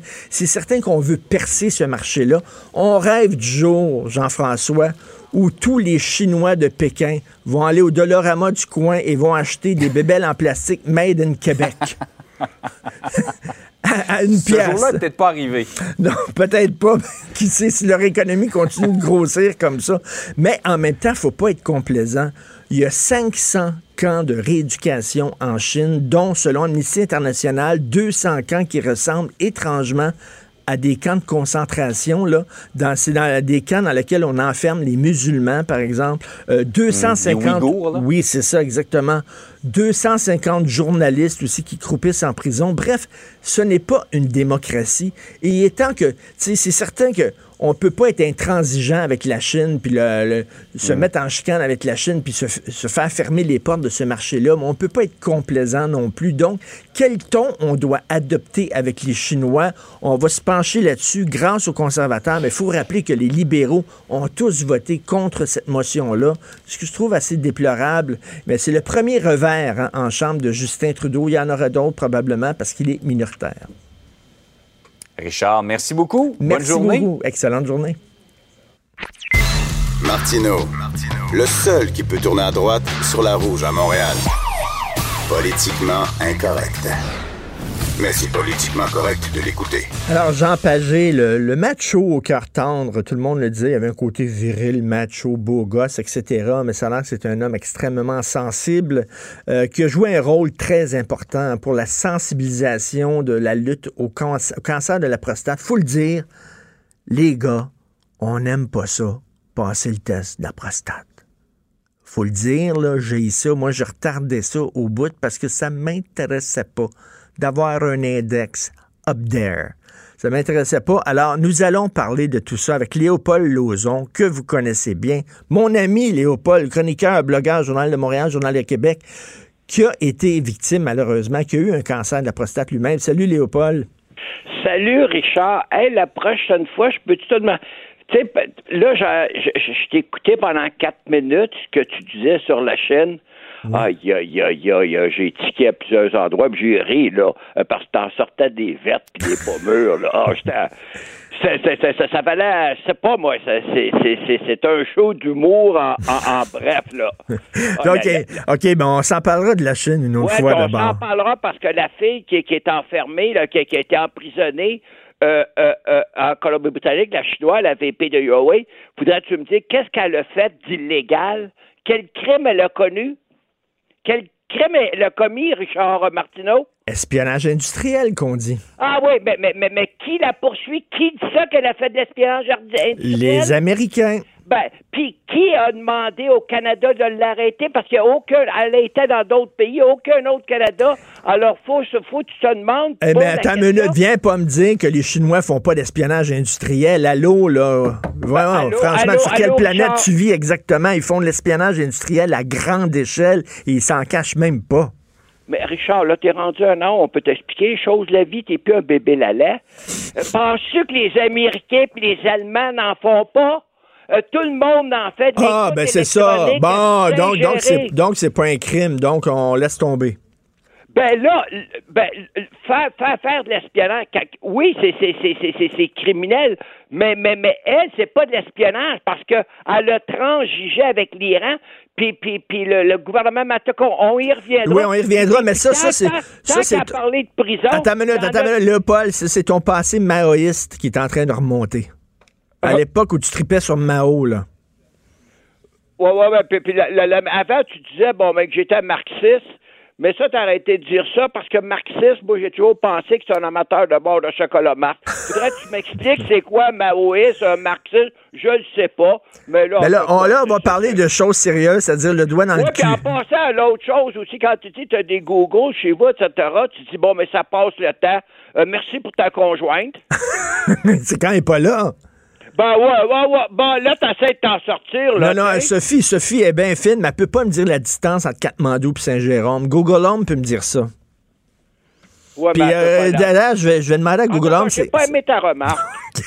Alors, Léopold, tu connaissais Jean, toi? Oui, Jean Pagé. oui. Oui, du temps que j'étais euh, euh, euh débatteur à TQS, euh, une émission qui était animée par Denis Lévesque, qui est très, pop très populaire. Et puis Jean, lui, avait une émission de sport après. Euh, après notre émission, parce que je le rencontrais, il arrivait là, pour se préparer, puis euh, je rencontrais les, les, les, les commentateurs sportifs, dont Michel Geron, euh, le, le, le, le, le, libéral Enrico Ciccone, et moi-même, à l'âge de 60 ans, j'ai eu un cancer de la prostate assez assez agressif. Ah ouais? Écoute, j'avais 147 de PSA, alors que la moyenne, c'est zéro. Euh, j'avais, il s'était étendu. J'avais déjà des métastases au ganglion pelvien. Ah oui. Euh, ah oui, quand ça commence, là, tu sais, c'est pas c'est un cancer du foie, un cancer. Puis là, ça commence, là, il commence à se répandre.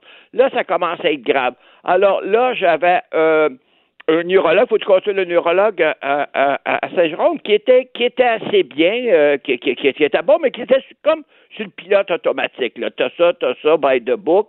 Et là, c'est là que Jean, j'en ai parlé à Jean, euh, euh, puis lui, il me, il me, il me, il me référait à un, formidable urologue là, au CHUM à Montréal, le docteur Fred Saad. Écoute, il fait de la recherche, etc. Euh, et puis, et puis, lui, euh, euh, c'est-à-dire que, que l'urologue à Jean Pagé.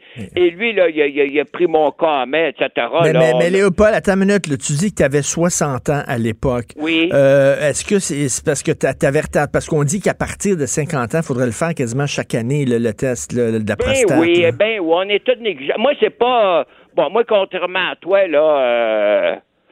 En tout cas, il y en a qui vont qui vont passer le test euh, même plusieurs fois par année parce qu'ils aiment ça se faire euh, euh, contrairement à toi, peut-être oh, été stock-up un peu, mais mais mais mais, mais Non, mais faut le dire, faut le dire, il y a des gars qui on, on trouve ça intrusif, mettons. On peut-tu dire ça?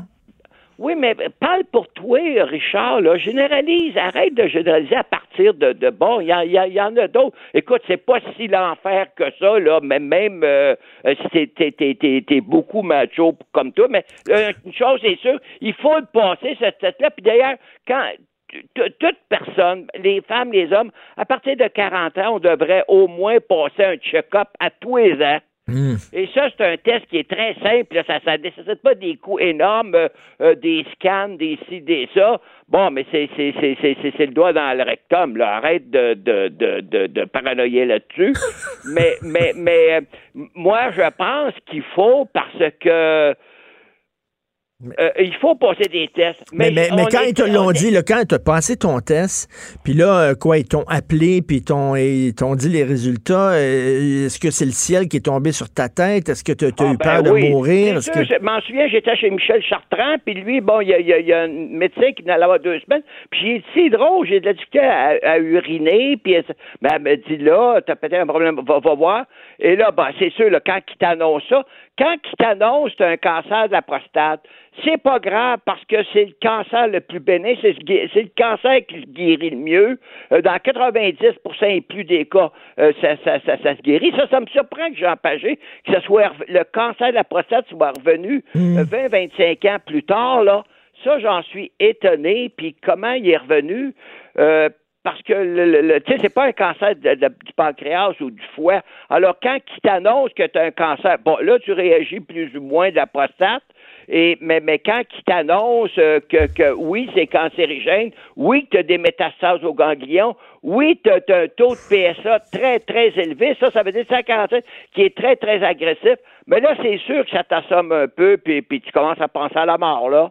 Eh bah, et puis euh, écoute, euh, c'est quoi les, les, les, traitements? Est-ce que c'est très. Est-ce que c'est de la chimio, t'as passé? Ben, ben, voilà. Bon, là, lui, avec le docteur Saad, un, un, un, excellent euh, urologue, Bon, lui, il, pour la, la, la prostate, c'est de l'hormonothérapie. Bon, ça, c'est pas, c'est une injection trois mois.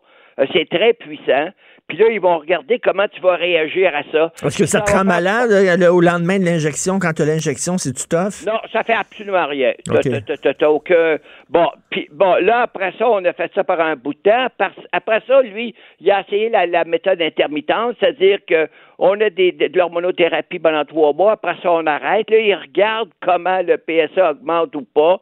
Il a fait ça pendant un an et demi, etc. Puis après ça, Bon, ben là, moi, je ne pouvais pas avoir de la radiothérapie au début parce que le, le, le, le, le cancer n'était pas localisé juste à la prostate, il avait commencé à s'étendre ailleurs. Alors là, la radiothérapie, mais après trois ans, là, étant donné que ça allait bien, que, que, j'avais toujours des dos, là, ils dit on va commencer là, 40 traitements de, de radiothérapie. Alors, j'en ai eu à tous les jours pendant deux mois. Écoute, j'avais des Laurentis descendant au CHUM à Montréal. Euh, euh, euh, pour mes traitements de radiothérapie. Et c'est là que je suis aperçu, là, exemple, c'est ça, c'est ça qui est bon. Tu vois comment fonctionne le système de santé. Euh, les techniciens, ceux qui te reçoivent à l'entrée, déjà absolument adorables, des bénévoles, mm. là, parce que ceux qui sont au, au, dans, au service, la radiothérapie, la chimiothérapie, il y a des cas assez dramatiques. Là. Je voyais arriver des enfants pour leur traitement de chimiothérapie, ça me levait le cœur. alors, mm. Bon, ben, c'est. c'est, Mais lui, genre. Et radiothérapie, c'est quoi exactement? Ben, radiothérapie, là, c'est. c'est comment donc, c'est des, des, des, rayons extrêmement puissants, là. OK, c'est comme des rayons X, en fait, là. Il cible, il cible l'organe qui, qui, qui, qui, qui, qui, qui, a des métastases, qui est, cancer, euh, qui est cancérigène. Mais avant de ça, pour bien cibler, là, c'est pas. Bon, là, tu euh, le, le, étrange, c'est pas des petites perles ou des petites euh, comment euh, euh, d'argent ou d'aluminium, c'est pas pour que quand ils envoient le rayon, je sais pas, il y, y, a une connexion en dedans avec ce, ce, ce, petit boule-là. Hmm. De, mais ça, ça, ça, dure, toi, 3-4 minutes. Et toi, donc, tu as fait les 40 traitements? Oui. Puis là, es, là, tu te portes bien, tout est, tout est correct, là, ta santé, là? Oui, là, là, là, là, là, là, euh, euh, euh, euh, ça fait 13 ans, je suis en pleine forme, sauf que le docteur Saad me l'avait dit, Léo, euh, euh, il est bien évident qu'avec 40 traitements de chimiothérapie, les, les érections... Hmm. Ça sera plus comme avant. Et ça, mais de toute façon, à ton âge vénérable, c'est jamais comme avant puis au tien aussi, là, tu sais. Oui, oui, euh, aussi, t'as raison. Tu sais, moi, j'ai ouï dire qu'il y, a un qui t'a déjà dit, là, que, bon, même t'avais dans la quarantaine, puis que ça sert, puis, tu sais, mais, mais, mais, que t'en fais, là, t'es... Euh, mais, mais, mais, mais, mais, ça, c'est, c'est, c'est dur sur, sur l'ego, sur, euh, tu sais, on est des hommes, là, puis on veut être euh, viril, puis tout ça, ça doit regarde, là, tu généralises à partir de toi. Toi, t'es, t'es, macho à l'exposant Anne Richard. Mais moi? Ça. Faut qu'on se parle entre amis. On est, amis. C'est un homme rose. Écoute, tu peux pas avoir plus rose que moi. Euh, mais, mais, mais, mais, c'est, ben, écoute, moi, la réplique que j'ai eue au docteur Sahat, pourtant, avait début 60, là, j'ai dit, écoute, là, entre euh, vivre puis avoir des moitiés de bandage, je vais, je vais vivre, tu sais. Fait que des, des, des, moitiés de bandage, dans mon cas, bah, cet effet, euh, j'ai jamais été un compteur de 50 buts. Fait qu'il reste plus grand-chose. L'important, c'est que tu sois là. Bon, ben, tu vas nuire moins. mais, mais on est chanceux dans notre malchance. En tout cas, pour venir, le cancer de la prostate, c'est c'est c'est c'est celui qui se guérit le mieux là. Hmm. Ça aussi, ça m'aidait là, même si c'était avancé, même j'avais. Mais la seule chose que j'avais peur, puis c'est ça, c'est un cancer, c'est quand ça commence à se propager peu importe, s'il est localisé, même cancer du foie ou du poumon, s'il est localisé, tu peux guérir puis ça se traite mieux. Mais là, s'il commence à se répandre, alors un cancer de la, prostate, le docteur Sahan m'expliquait ça, ça, commence à, s'étendre. Ils font des, des, des métastases des bébés aux, ganglions. Puis après ça, il commence à s'étendre aux os du bassin. Ah ben là, là, là, j'avais peur. Si j'avais eu des métastases aux os du bassin, euh, tu sais que l'ancienne députée, comment elle s'appelait, Francine Lalonde, oui. est morte d'un cancer des œufs. C'est extrêmement souffrant. Et puis ça, c'est plus difficile à traiter. Mais j'ai été chanceux. Mais, Léopold, je suis content que tu sois encore des nôtres. On peut s'obstiner, puis quand il va faire beau, on pourra aller au beach, au beach club ensemble. Oui, oui, oui, oui, mais là, tu me fais pas ta, ta, ta, ta, ta, ta, scène comme, comme, comme la dernière fois, là, tu sais. Mais moi, c'est drôle, quand on été là au Beach Club, Richard, je sais pas si ça passé la même remarque. Je me suis dit, bon Dieu, je, suis béni par le bon Dieu. Une sens ça n'existait pas quand j'étais jeune, quand j'avais 20, trentaine. Qu'est-ce, que, qu'est-ce qui serait arrivé? Ben, on aurait pris, tu sais, attention, on allait d'un bar le vendredi, le samedi, trois heures et demie. Bon, on voulait continuer à fêter. Oui. Puis ce qu'on aurait fait, ça avait existé, le Beach Club dans notre temps. On, on aurait été déjeuner, etc., puis on aurait pris direction Beach Club. On n'aurait pas dormi de la fin de semaine. Bon, on serait tous les deux morts et enterrés aujourd'hui, Richard. au lieu de s'obstiner sur la Chine. Euh, écoute, euh, OK, je te prends au mot. on, se parlera bientôt de, tout ça. Passe d'excellentes fêtes, euh, Charles Léopold. On est content que tu sois là, en forme. Ben, toi aussi, Richard, et à toute ta famille. Attention à toi. Attention à toi. Salut, bye. Au revoir. Richard Martineau. Politiquement incorrect. Cube Radio. Nous allons parler de politique fédérale avec euh, Emmanuel Latraverse, analyste politique. Salut Emmanuel. Salut. Alors, l'ALENA, finalement, après un an de négociation, ben, ça s'appelle plus l'ALENA. Là. Euh, ça, porte un autre nom, mais bon, il y a eu une entente. Oui, on devrait l'appeler, je sais pas. Hein, l'acronyme en français est pas très bon. Hein. A-C-E-U-M, là. Oui, c'est. Oui, Acuum, ça se dit, ça se dit assez mal. C'est-tu un, bon accord? C'est-tu un bon deal ou pas? Parce qu'il y a des gens qui disent que euh, on se fait au Québec, on, s'est fait un peu euh, un peu lessivé, là. Sacrifié. Oui. Est-ce que le verre est à moitié plein ou le verre est à moitié vide? Je pense que c'est comme ça qu'il faut voir ça. La réalité, c'est que le Canada malgré ce que disait le gouvernement, là, il n'y a personne au Canada qui s'imaginait qu'on allait sortir gagnant d'un nouvel accord face à l'administration Trump. Le but, c'est de limiter les dommages. Et euh, la réalité, c'est qu'en bout de ligne, le Canada, en général, s'en sort même mieux dans la mouture 2.0 qui a été signée hier que dans la version qui avait été signée en octobre dernier. Je m'explique. Parce que dans la version Qu'est-ce qui a changé entre les deux? C'est que les démocrates au Congrès ont exigé, pour ratifier l'accord, des changements importants, tout particulièrement sur toutes les clauses sur les conditions de travail au Mexique, le respect des règles environnementales, etc. En disant, ça sert à rien d'avoir des accords de libre-échange avec ces règles-là s'il n'y a pas des mécanismes pour punir les entreprises, les compagnies, les manufactures qui respectent pas les règles. Bon, ça, c'est bon. C'est une bonne nouvelle, ça. Et ça, c'est quelque chose que le Canada avait demandé au tout début des négociations en 2017, puis qu'on n'avait pas réussi à hmm. obtenir. Mais là, comme ça prenait ces changements-là pour que les Américains acceptent de ratifier, ça, ça a été gagné. Donc, ça, c'est bon. Le problème, c'est pas que le secteur de l'aluminium a perdu quelque chose, c'est qu'il n'a pas gagné quelque chose qu'il voulait. Je m'explique. Dans la version signée en octobre 2018. Il y a eu un contenu minimum de 70% d'aluminium et d'acier dans euh, fabriqués en Amérique du Nord pour les véhicules et le secteur automobile. Mais là, on continue à négocier depuis un an. Hein. C'est ça la réalité. C'était pas vraiment un deal final. Hein. Et là, le secteur de l'acier et d'aluminium, parce que l'économie évolue, on fait remarquer que le problème qu'on a en ce moment, c'est que la Chine fait du dumping en, Amérique du Nord en passant par le Mexique. Hmm. Donc, la Chine exporte ses composantes d'acier et d'aluminium à faible prix au Mexique. Puis, au Mexique, ce qu'on fait, c'est qu'on le transforme là-bas. OK. Alors, la crainte, c'est que ça, ça sert de composante nord-américaine. Parce qu'il est fait là-bas. Il est juste pas coulé là-bas. Tu comprends la, la, nuance, Oui, oui, oui. Et donc, mais la différence, c'est que le secteur de l'acier, il y avait tout le poids de l'administration américaine qui voulait satisfaire les démocrates au Congrès. Et donc, en la dernière minute, en fin de semaine, le Mexique a accepté de changer les règles pour l'acier en disant qu'il faut que l'acier soit fondu et coulé en Amérique du Nord. Puis quand le Canada voyait ça, ben, ben nous aussi, ça nous prend ça pour l'aluminium. Tu sais, ils ont essayé. Mais là, les Mexicains ont dit non, là, ça fait, là, nous, on arrête de faire des changements. Là, tous les changements dans la dernière année se font sur notre dos, c'est terminé. Mais, c'est important ce que tu dis parce que moi, je, pensais qu'on avait perdu quelque chose. C'est rien qu'on n'a pas gagné quelque chose qu'on aurait aimé gagner. C'est ça. C'est que le secteur de l'aluminium n'a pas gagné la même protection que le secteur de l'acier a gagné.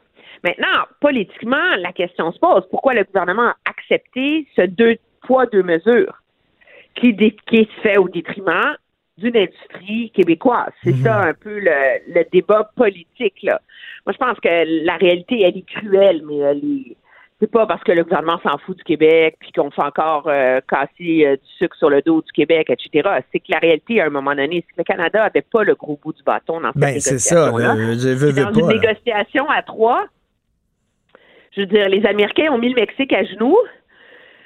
Le Canada a protégé le plus qu'il pouvait sur euh, les règles différentes, l'exception culturelle, etc., etc. Mais là, rendu à la fin, il n'y avait plus les moyens de demander. Puis le Canada avait plus d'alliés autour de la table mmh, à mmh. demander de l'appuyer. D'où ce fait que euh, dans cette nouvelle mouture, le, le secteur de l'aluminium craint d'être craint d'être pénalisée parce que euh, depuis quelques années, la Chine fait du dumping au Mexique, ce qu'elle ne faisait pas avant.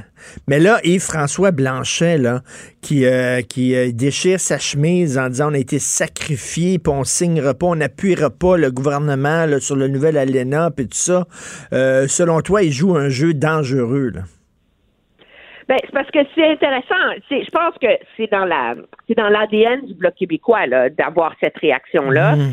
Et objectivement, si le Bloc québécois avait pas autant déchiré sa chemise hier, on serait pas en train de autant parler de ça au Québec aujourd'hui. Là, il faut leur reconnaître ça.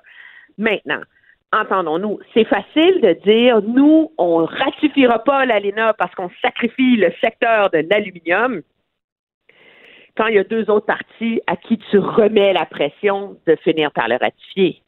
Je veux dire, le Bloc québécois n'a pas le poids de bloquer l'accord.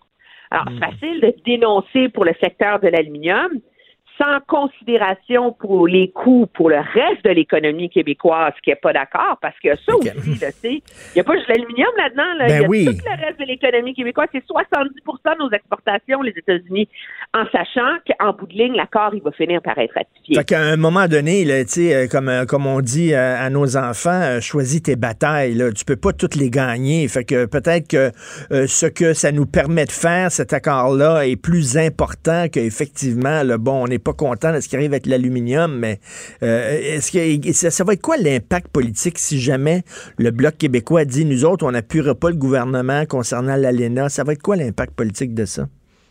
Ben, l'impact politique, c'est que le Bloc va pouvoir se promener au Québec en disant qu'ils se sont tenus debout pour le secteur de l'aluminium. C'est une belle bataille à mener dans les premiers jours du Parlement pour montrer qu'ils vont pas toujours, tu sais, qu'ils restent le Bloc québécois, qu'ils vont pas hmm. toujours voter du bon bord. Mais le vrai impact politique, je pense qu'il va falloir voir la réaction de M. Legault. Puis jusqu'ici, bon, M. Legault est en Californie, euh, c'était pas particulièrement sur le radar ce soir-là hier, mais moi, les échos que j'avais au bureau du premier ministre Legault, c'est qu'on n'avait pas mis la chemise à snap pour euh, pour faire un, pour s'indigner, là, on s'entend, là. Euh, on était plutôt dans une réaction très, très mitigée, en train de dire, écoutez, on va voir le texte, on va hmm. parler au gouvernement, euh, on comprend l'argument, etc. Monsieur Legault, lui, il a la responsabilité de l'ensemble de hmm. l'économie québécoise. Hmm. C'est la différence, Écoute, euh, Jason Kenney qui a rencontré Trudeau, euh, j'ai lu ce matin dans le National Post, M. Kenney dit qu'il est bien, bien, bien content de sa rencontre. Euh, qu'est-ce qui ressort de ça?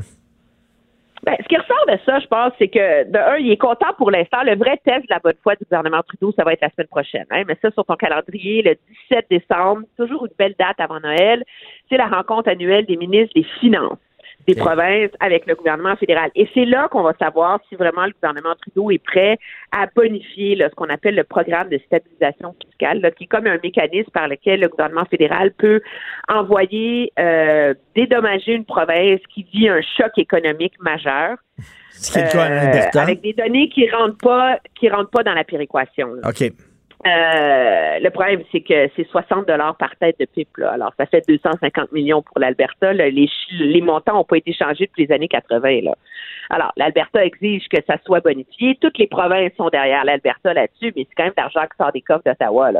Alors, le premier test, c'est est-ce que Ottawa va vraiment bonifier ce programme-là? Euh, et on a vu surtout, moi, je pense que M. Euh, Kenny, en se calmant, et en mettant la démagogie de côté, a décidé de miser sur un plaidoyer très rationnel sur l'importance de l'Alberta pour l'économie canadienne dans son ensemble, malgré le fait qu'elle n'est que 12% de la population.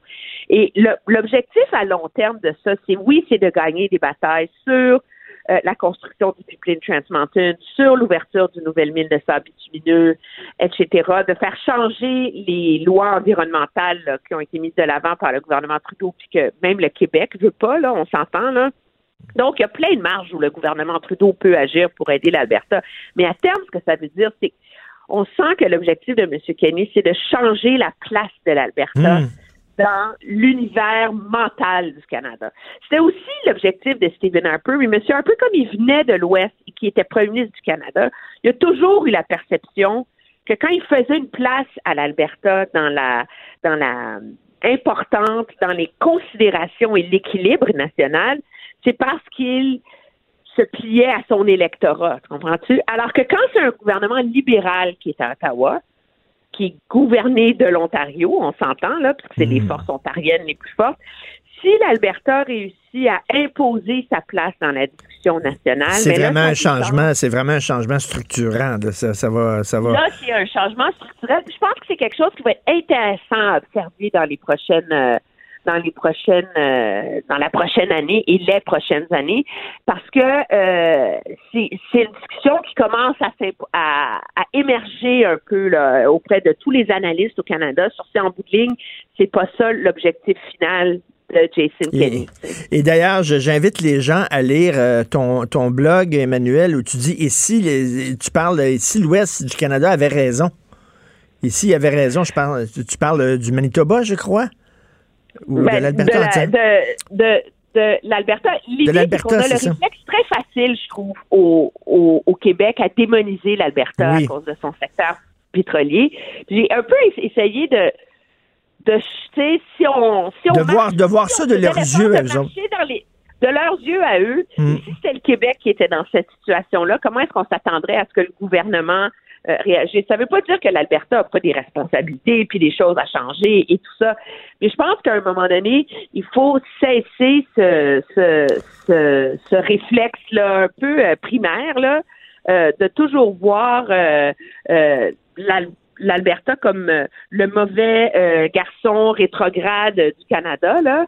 C'est ça, de diaboliser euh, l'Alberta. Et toi, dans ton texte, tu dis, écoute, si c'était nous autres, si c'était le Québec qui était dans la même situation d'Alberta, où on aurait, on aurait participé à enrichir pendant des années le Canada, et là, soudainement, nous autres, on a de la misère, nous autres, on a besoin d'aide. Peut-être que, peut-être qu'on verrait les, choses autrement. Les gens diraient, ben là, coudon, comment ça se fait que le, fédéral aide pas le Québec? Mais c'est exactement ce qui se passe en Alberta. C'est un texte très intéressant. Ben merci. Mais ce que tu sais, ce qui m'a surpris, c'est que moi, je me disais, j'allais recevoir euh, des briques et des fanales dans mon courriel. parce que les gens ne seraient pas d'accord. Et je pense qu'on a tendance à surestimer au Québec, dans le commentariat, là, mmh. euh, l'espèce de consensus anti-pétrole, anti-pipeline, mmh. etc. Parce que à chaque fois que j'écris sur le sujet, euh, j'ai beaucoup de lecteurs euh, qui finissent par me dire, savez-vous, on devrait, euh, dans le fond, le Québec consomme du pétrole, faudrait réussir à ben avoir une discussion intelligente sur le sujet, etc., etc. Et donc, je suis pas si certaine que ça qu'il y a un fameux consensus québécois à hmm. l'échelle de la province sur ce sujet-là. Et tout à fait. Et comme tu dis à la fin de ton texte, euh, malheureusement, mais c'est la réalité. Le pétrole, on va encore en avoir besoin pendant quelques années. Puis heureusement qu'il y a l'Alberta qui est là. Il faut peut-être aider effectivement l'Alberta. Donc, euh, j'invite les gens à lire ton blog. Merci beaucoup, Emmanuel. Ça me fait plaisir. Merci, Emmanuel Latraverse, analyste politique. Pour nous rejoindre en studio. Studio à commercial cube.radio. Appelez ou textez. 187 cube radio. 1877 827 2346. Politiquement incorrect. Alors, une triste nouvelle qui vient de tomber là, dans l'est de Montréal. On a fait la découverte de trois corps, les corps d'une femme et de ses deux enfants, de deux enfants qui ont été retrouvés dans une résidence. Et là, bien sûr, on se demande ce qui s'est passé. Est-ce que c'est un est-ce que c'est un homme qui aurait euh, encore une fois euh, tué sa femme et ses enfants? Est-ce que c'est la femme qui aurait tué ses enfants qui aurait mis fin à ses jours après? On ne le sait pas, mais c'est un drame épouvantable encore. Euh, je ne peux pas me prononcer là-dessus, on verra. Mais c'est encore un homme là, qui a tué sa femme, qui a tué ses enfants, vraiment, des fois, là, je me bats contre les certaines féministes qui parlent de masculinité toxique. Mais tabarnouche, parfois, les gars, on verra là, si c'est ça. mais si c'est un autre, ce qu'on appelle un drame conjugal, mais qui est un cas littéralement de violence envers les femmes, euh, c'est encore un autre gars qui a pété les plombs. Il, y a, vraiment quelque chose qui ne fonctionne pas chez certains hommes. Écoutez, je veux revenir sur le cancer de la prostate. Euh, bien sûr, Jean Pagé qui est mort de ça. On a discuté tantôt avec Léopold Lauzon. Moi, je suis très mêlé je suis vraiment perdu. Il faudrait que je discute avec un oncologue parce que j'ai lu et j'ai vu des reportages très sérieux dans des émissions scientifiques très sérieuses. Pas dans des sites obscurs, là, pétés, là, où on écrit n'importe quoi. Vraiment dans des magazines sérieux. Et, il y avait des oncologues d'interviewer, des médecins d'interviewer. Il y a des gens, il y a des spécialistes qui disent que rendu à un certain âge, tous les hommes, la majorité, la grande majorité des hommes, développent une forme de cancer de la prostate. C'est ce que j'ai lu. Mais ce cancer-là est tellement lent, ça prend tellement de temps à se développer que les risques de mourir d'autre chose que ce cancer de la prostate-là sont beaucoup plus élevés que de mourir du cancer de la prostate. Et on dit que si tu penses un test de la prostate et qu'on dit que tu as le cancer et là que soudainement tu t'en vas, euh, tu subis des traitements, que ces traitements-là risquent de réveiller ton cancer, de le rendre plus agressif. C'est comme si tu le réveilles et là, ça devient soudainement dangereux. J'ai lu ça, moi, c'est pas, je vous le dis, là. C'était à Radio-Canada, dans Découverte, l'émission scientifique, et le gars qui avait fait le reportage, le journaliste, est un de mes chums. C'est un de mes amis. Puis il était à l'âge, c'est ça, 50 ans, puis tu où tu penses à. Tu penses plus à ta prostate à cet âge-là. Et il me dit, Richard, vraiment, des oncologues m'ont dit, là, c'est un cancer qui est très lent. Et peut-être que tu es mieux de pas nécessairement euh, le combattre parce que tu risques de le réveiller. Donc, on passe des tests du cancer de la prostate ou on n'en passe pas? Est-ce que on, subit, on suit des traitements, on les, on les, les suit pas? Il y a comme une controverse au sein de la communauté scientifique et médicale et j'ai de la misère à me faire une tête là-dessus. Il y a des gens qui disent non, non, non, il faut que tu aies vraiment passé des tests. Il y en a d'autres qui disent non, non, non. Va pas passer des tests parce que de toute façon, si jamais tu sais que tu as le cancer, tu vas paniquer, tu vas, tu dire Wow, j'ai le cancer, alors que la majorité des hommes de cet âge-là ont un cancer, puis c'est un cancer bénin, puis tu vas mourir d'autres choses avant qu'il soit vraiment développé, tout ça.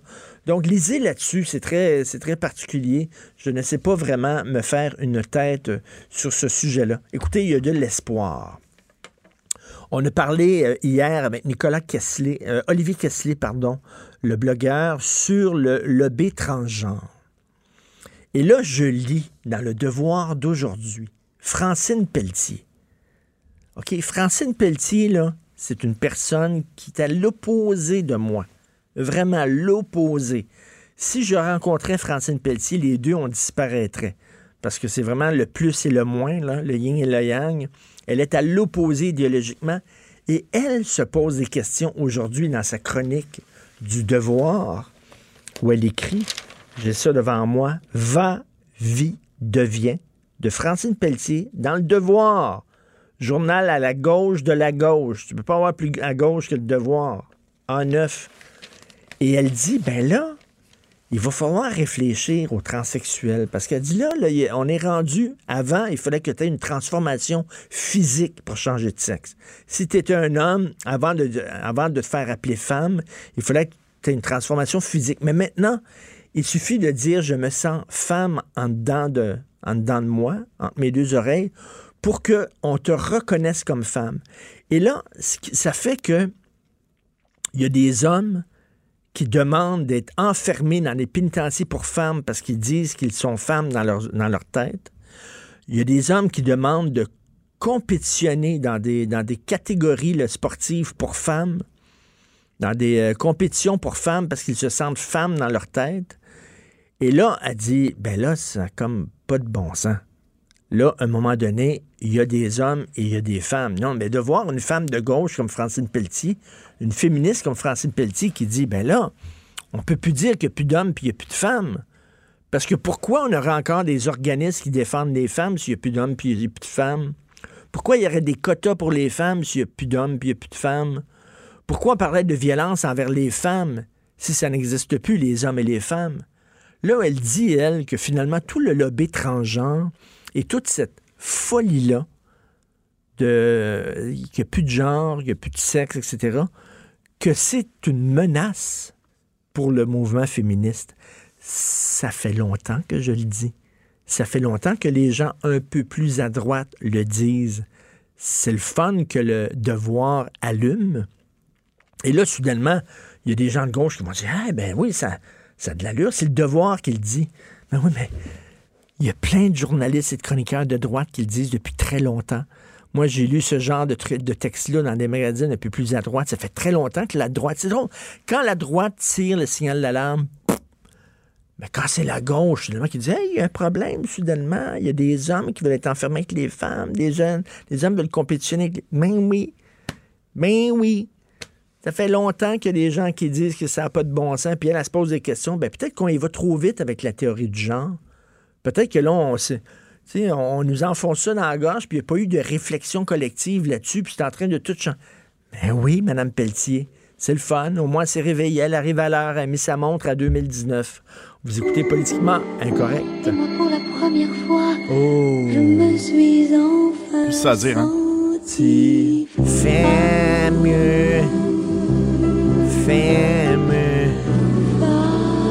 la version femme avec toi. Elle dit là-dedans, j'étais gay comme un, un Italien lorsqu'il saura qu'il y aurait de l'amour et du vin. Grande chanson du répertoire français. Vraiment. Femme, on sait là-dessus. Vous écoutez politiquement incorrect.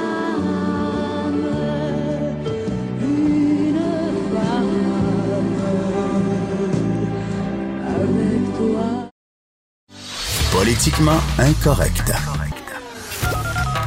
Joignez-vous à la discussion. Appelez ou textez. 187 Cube Radio. 1877 827 2346.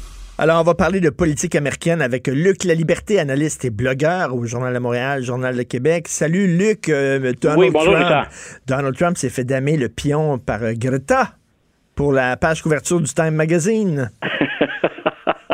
M. Trump, hein, qui s'était déjà fait faire une, une fausse une fausse couverture du Time pour ah, euh, pour se mettre en valeur. Donc cette fois-là, j'imagine que ceux qui n'ont pas aimé l'approche ou qui trouvent que euh, Greta prend trop de place ben, ont dû être particulièrement particulièrement déçus. Euh, moi, je le vois plus sous l'angle du, du prof qui encourage ses élèves à s'informer, à, à s'engager également. Donc on, on verra où éventuellement Greta, jusqu'où Greta ira, jusqu'où elle aura une influence. Mais, mais toi, si t'étais, si t'étais, mettons, rédacteur en chef du Time Magazine, qui t'aurait mis comme personnalité de l'année? qui t'aurait nommé? C'est une, c'est une très, très bonne question, mais euh, éviter Donald Trump, je peux comprendre que parfois, pour des, des, euh, des raisons idéologiques, des raisons de, de, de relations internationales, on l'évite, mais il y a peu de personnages, à ben part Greta, sur la planète qui euh, ont secoué autant pour de bonnes et de mauvaises raisons, mais qui ont secoué, qui ont brassé la cage autant que Donald Trump. Donc, j'avoue que j'y aurais sérieusement réfléchi. Écoute, c'est ce qu'on appelle en anglais, il y a un anglicisme pour ça que j'ai de la difficulté à traduire donc excusez-moi, mais c'est un game changer. Donald Trump. Il change la donne totalement. Euh, il change euh, la façon dont on fait de la politique pour le meilleur et pour le pire aussi. Oui, puis écoute, moi, il y, a une chose qu'on, il y a une chose que les partisans de Donald Trump aiment bien, puis pour lequel j'avoue parfois avoir un penchant, c'est que le monde politique, le monde diplomatique, c'est souvent un monde où on, pêche par excès de politiquement correct ou de politically correct. Donc, euh, souvent, on a l'impression qu'on nous parle avec une langue de bois, avec des formules toutes faites, ou encore, quand on fait intervenir des spécialistes, ben, que ces gens-là prennent pas toujours le temps euh, de s'assurer que tout le monde comprend. On a travaillé hein, de façon un peu isolée pendant des années. La façon de communiquer, on a l'impression qu'on ne parle qu'à d'autres experts ou à ce qu'on appelle parfois une élite. Et dans le cas de M. Trump, ça, ses partisans aiment bien ça, c'est qu'on a l'impression que M. Trump dit vraiment sans filtre tout ce qui passe. Hmm. Quand on a parlé, quand on a parlé du dossier ukrainien, par exemple, il y a effectivement une réaction qu'on a eue qui était censée, qui est vous savez, des négociations, là, du marchandage entre des pays, il y en a toujours eu. Mmh. Moi, mmh. moi, ce que j'ajoute, c'est on le fait pas habituellement pour servir des, des, des motifs personnels, mais du donnant-donnant, des, des, ce qu'on a appelé le, quid pro quo ou le chantage, euh, on, on, le fait parfois pour servir les intérêts nationaux. Et ce qu'on a de la difficulté à voir avec M. Trump, ben, c'est en quoi s'attaquer à la famille Biden, euh, c'était servir les intérêts nationaux. Mais sinon, écoute, il faudrait être bien naïf pour pas croire que M. Trump est le premier à effectuer un chantage tout à fait. Je suis très content que tu le dises. Et, quand tu dis euh, il n'y a pas la langue dans sa poche et il appelle un chat un chat, euh, il suffit de voir la façon dont il parle aux Chinois. là, il y a une réflexion au Canada. Il va y avoir un comité qui va se pencher sur quel ton on doit adopter envers la Chine, parce que c'est pas un pays démocratique, la Chine. Je lisais aujourd'hui 250 journalistes en prison, 500 camps de rééducation en Chine où on parque littéralement la minorité musulmane. Euh, au moins Donald Trump euh, appelle un chat un chat et, leur parle, euh, hausse le ton quand on parle dans la Chine. Voilà, faut voir ensuite les, les, résultats qu'il obtient. Puis hmm. moi, ce que je trouve plus regrettable dans ce dossier-là, c'est pour affronter la Chine au plan économique, puis dénoncer également l'absence de respect des droits de l'homme, euh, il faut souvent fonctionner en équipe, il faut avoir une approche qui est multilatérale. La Chine, c'est le gros joueur et c'est le gros joueur qui est appelé à le demeurer pour longtemps. Et je me dis, en s'isolant comme il le fait, en, se tournant contre une approche plus globale, M. Trump contribue à renforcer la Chine. Elle est déjà sur le terrain. ce qu'on a appelé les nouvelles routes de la soie, des constructions d'infrastructures, hein, les Chinois financent ça, mais bien entendu, il y aura une contrepartie c'est bien sûr l'expansion de, la Chine euh, au sein même du monde occidental. Donc, quand le président Trump s'isole comme ça, il contribue un peu plus à faire le jeu de la Chine. Mais là où hmm. il peut y avoir des résultats, parce qu'on dit souvent, on a regardé du côté américain, puis on a dit, euh, prenons les fermiers ou le secteur agricole, là, ils souffrent actuellement de, la guerre, euh, des, des, tarifs. la Chine souffre également ces jours-ci. Donc, on verra. souffrance pour souffrance, jusqu'où est-on prêt à aller? C'est pas très positif comme point de vue, mais du côté chinois, ça fait mal aussi. Écoute, euh, hier, euh, il y a des tweets fêtes, mais là, hier, c'était un blog fête entre toi et Normand Lester. Je trouvais ça très intéressant. Normand Lester qui écrit Moi, j'ai toujours la difficulté lorsqu'on fait des parallèles avec Hitler. Tu sais, quand on sort Hitler à toutes les sauces, Hitler, pour moi, c'est un point extrême. C'est trop facile de, faire des parallèles. Bon, alors, Normand Lester qui disait Oh, il y a beaucoup de points communs entre Trump et Hitler. Et là, je lisais le texte de Normand, puis j'ai un peu sursauté en disant c'est peut-être un peu facile et tout ça. Et là, soudainement, tu as, répondu, Luc, à, à, Norma Lester en disant ben là, euh, calmons-nous un peu. On peut être contre Donald Trump, mais c'est quand même pas Adolf Hitler. Non, voilà. je le voyais moins comme un blog fight que, écoutez, replaçons tout ça dans un contexte plus global. Et je trouvais intéressant, en fait, les auteurs que, que, que Normand fréquentait, ceux qu'il a, ceux qu'il a cités dans son texte.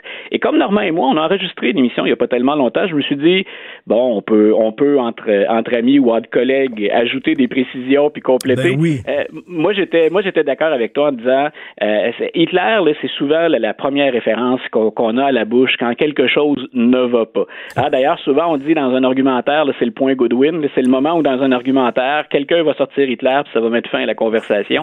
Donc, je prenais soin de rappeler que Donald Trump, s'il a des, des s'il a des manies qui sont fâcheuses, si on l'associe souvent à un populiste ou à un régime plus, où on prétend qu'il souhaiterait un régime plus autoritaire, écoute, on est quand même loin de, du projet qu'Hitler avait en tête, on est encore loin de la personnalité puis du projet, du plan qu'avait Hitler. Là. The Art of the Deal, c'est pas Mein Kampf, là. on est, ben on est assez loin. Ben oui. On est assez loin en termes de retombées. Puis là où moi, qui dénonce bien souvent les tentatives de M. Trump de, de de, faire plier le système par sa seule volonté. Euh, là où moi je décrochais un petit peu, c'est que bien sûr que Hitler, pour euh, faire, pour comprendre son ascension, ben, il faut revenir sur le contexte de l'Allemagne de l'époque. Hitler fait pas ça tout seul. Et s'il y a des gens qui sont prêts à l'écouter puis à le suivre pendant un grand bout de temps, avant de se rendre compte du dérapage majeur et monstre que les Occidentaux d'ailleurs ont constaté très tard, donc la déportation, mais surtout les camps de travail, les camps de concentration, euh, aux États-Unis, on n'est pas dans une situation qui est comparable.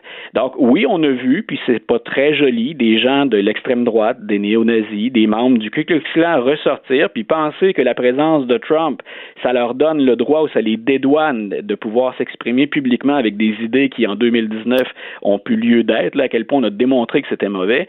Mais le système américain, jusqu'à maintenant, fonctionne. Quand on regarde hmm. Donald Trump agir, là, il y a plein de décisions des tribunaux, incluant une hier, qui dit au président, puis il y a même une juge, Mme Ketanji Jackson, qui a dit le président, c'est pas un roi. Euh, il peut aller de hmm. l'avant, il peut très bien prendre certaines décisions, mais jusqu'à maintenant, les tribunaux font leur travail.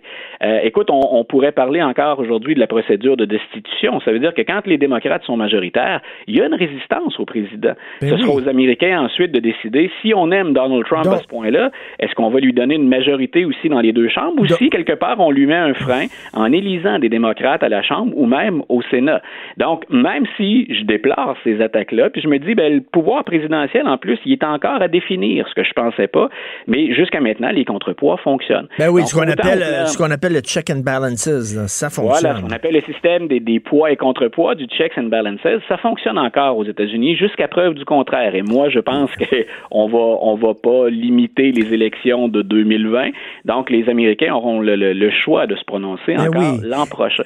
Non, non, je trouvais très bon ton texte. C'est des précisions quand même importantes. Et d'ailleurs, parlant là, de, justement de, du processus de destitution, Luc, euh, au cours des derniers jours, Nancy Pelosi, euh, elle parlait de corruption. Elle disait qu'il était coupable de corruption. Or, l'acte d'accusation, euh, les deux actes d'accusation qui ont été retenus, on a laissé tomber l'acte d'accusation de corruption.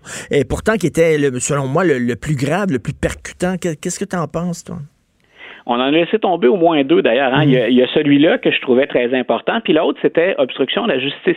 Parce que le chef d'obstruction qu'on a retenu, c'est obstruction au Congrès. Et ça, c'est le refus systématique de Donald Trump lui-même d'aller témoigner, mais de, de, de, dire à son entourage, vous ne contribuez pas aux enquêtes des, des commissions, des comités de la Chambre des représentants.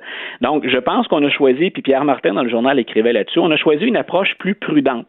C'est pas celle que moi j'aurais retenue si j'étais stratège, parce que je me dis, écoutez, tant qu'à frapper, frappons, euh, allons-y avec une, charge maximale. Mais je pense qu'on est allé avec les dossiers sur lesquels les preuves sont les plus accablantes. Donc, c'est une approche qui m'apparaît un peu plus, un peu plus sage, c'est un peu plus modéré. Mais on va, voilà, on, mais on va se, on va se concentrer sur le matériel qu'on a entre les mains pour lequel on a le plus de témoins puis le plus de documents. Donc, on évite en même temps de retourner dans le dossier de Robert Mueller. Les démocrates ont appris à la dure que c'est pas parce que c'est écrit noir sur blanc que le président a pu faire de l'obstruction à la justice, que les gens ont accroché à ça. Puis quand M. Mueller a témoigné, ben, ça a été comme un pétard mouillé parce qu'on a dit ben ça n'a pas le punch ou l'impact qu'on pensait que ça aurait auprès de la population. Donc je pense que l'approche, puis quand on connaît Mme Pelosi, qui est la speaker de la Chambre des représentants, c'est une femme qui est expérimentée, c'est une redoutable stratège. Je pense qu'elle a dit on joue avec ce qu'on a de plus sûr. Tout à fait. Mais merci beaucoup, euh, Luc euh, La Liberté. Puis euh, je, conseille aux gens d'aller lire justement ton blog Trump n'est pas Hitler. Merci, Luc. Une bonne journée, Merci beaucoup. Salut. Martino, le seul qui peut tourner à droite sur la rouge à Montréal. Politiquement incorrect. Mais c'est politiquement correct de l'écouter. Alors, nous parlons avec Denise Bombardier. Bonjour, Denise. Oui, bonjour, bonjour Richard. Bonjour, on a beaucoup parlé là euh, du, euh, du euh, gala de l'humour, gala des Oliviers. beaucoup de gens ont dit que ça ne volait décidément pas très haut. Sophie Durocher qui a écrit là-dessus, mais Hugo Dumas aussi qui a déploré la vulgarité de ce gala-là. Qu'est-ce que vous en pensez, Denise? Eh bien, vous savez ce que j'ai écrit hier. Hmm. Je dis, moi, savez-vous ce qui, ce qui me c'est ce qui me surprend, et je l'ai dit, je pense, au début de ma chronique. J'ai dit, on n'a pas vu venir euh, cet humour que j'appelle pornographique, parce que c'est pas autre chose que ça. Qui, euh, on n'a pas vu venir ça, mais ça s'est, disons que ça s'est fait au fil des ans. Dans, je sais pas, euh, je peux pas dans le temps à quel moment. Il y a eu une sorte de, de, de, de laisser aller. Hein? On a repoussé de plus en plus les limites. Et les limites que l'on a repoussées, qui permet à des humoristes de dire n'importe quoi, plus que n'importe quoi, je veux dire, de n'avoir que l'obscénité à la bouche, de, s'exprimer avec une vulgarité, une grossièreté et un dégoût, un dégoût de, des gens que l'on doit respecter, ça, c'est un phénomène dont il faut tenir compte et c'est pas rattaché seulement à une personne. Je pense que personne ne les a arrêtés. Et autant on, autant on, je veux dire, on, dit pique-pendre sur les politiciens, sur les médecins, sur les journalistes. Euh, j'ai l'impression que dans ce petit monde-là, parce que c'est un petit mhm. monde, n'est-ce pas? Dans ce petit monde-là, il y a eu, il s'est développé au fil des ans une, une attitude euh, telle qu'il se croyait euh, au fond, euh, à l'abri de toutes les critiques. Hmm. Et euh, une sorte d'omnipotence qu'ils ont, qu'ils ont dans la société. Eh bien, si c'était ça, et si c'était significatif de l'ensemble de la culture actuelle du Québec, euh, ce serait une catastrophe pour nous. Et vous savez, il y, a quelque chose, il y a quelque chose qui m'a frappé énormément, qui m'a attristé dans le gala des Oliviers, c'est qu'on a remis un prix hommage.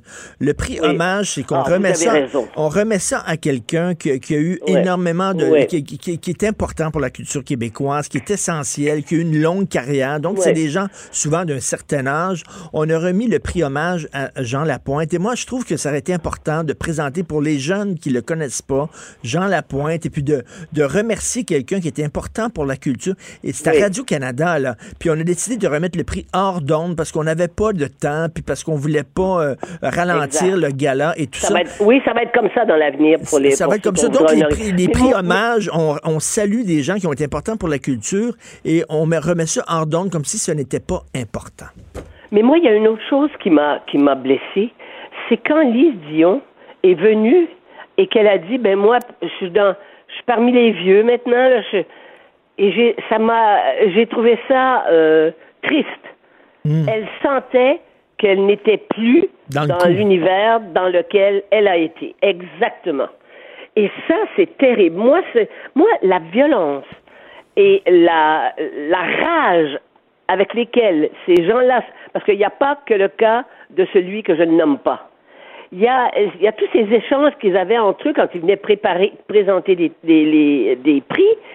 Ils se, ils s'envoyaient des vannes épouvantables. Ils étaient cruels les uns envers les autres. C'était, ça semble-t-il que c'est ça le jeu qui ferait rire les gens maintenant.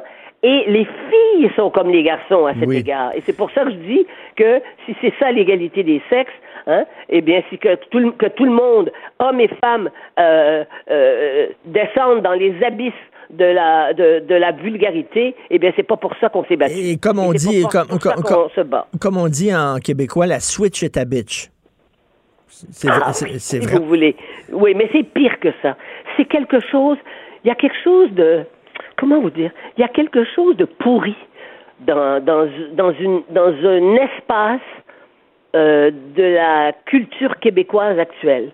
Cette familiarité qui qui est qu'on est au-delà de la finalité, cette, cette façon d'aborder les gens sans aucun code de politesse, euh, sans aucun respect. et quand vous regrettez euh, l'époque où justement il y avait une certaine courtoisie, une élégance, un respect, etc., euh, dans, dans, ce temps-là, on vous dépeint comme étant rétrograde, dépassé. Mais qui nous dépeint? Mais qui nous dépeint? On voit bien, là, vous avez vous avez vu les réactions à votre à votre chronique.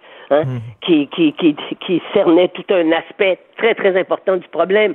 Moi, j'ai, j'ai, pour une fois, là, je, suis allé voir, là, j'avais des, des, je sais pas combien, 150, 200 commentaires. Je suis allé voir, mais tous les gens se sentent, les gens se sentent quelque part agressés et presque violés dans leur, euh, comment dire, dans un, dans un, dans un, dans un sens moral. Il y a quelque chose de la moralité qui se perd. Et c'est pas seulement avec les tribunaux qu'on va régler ça.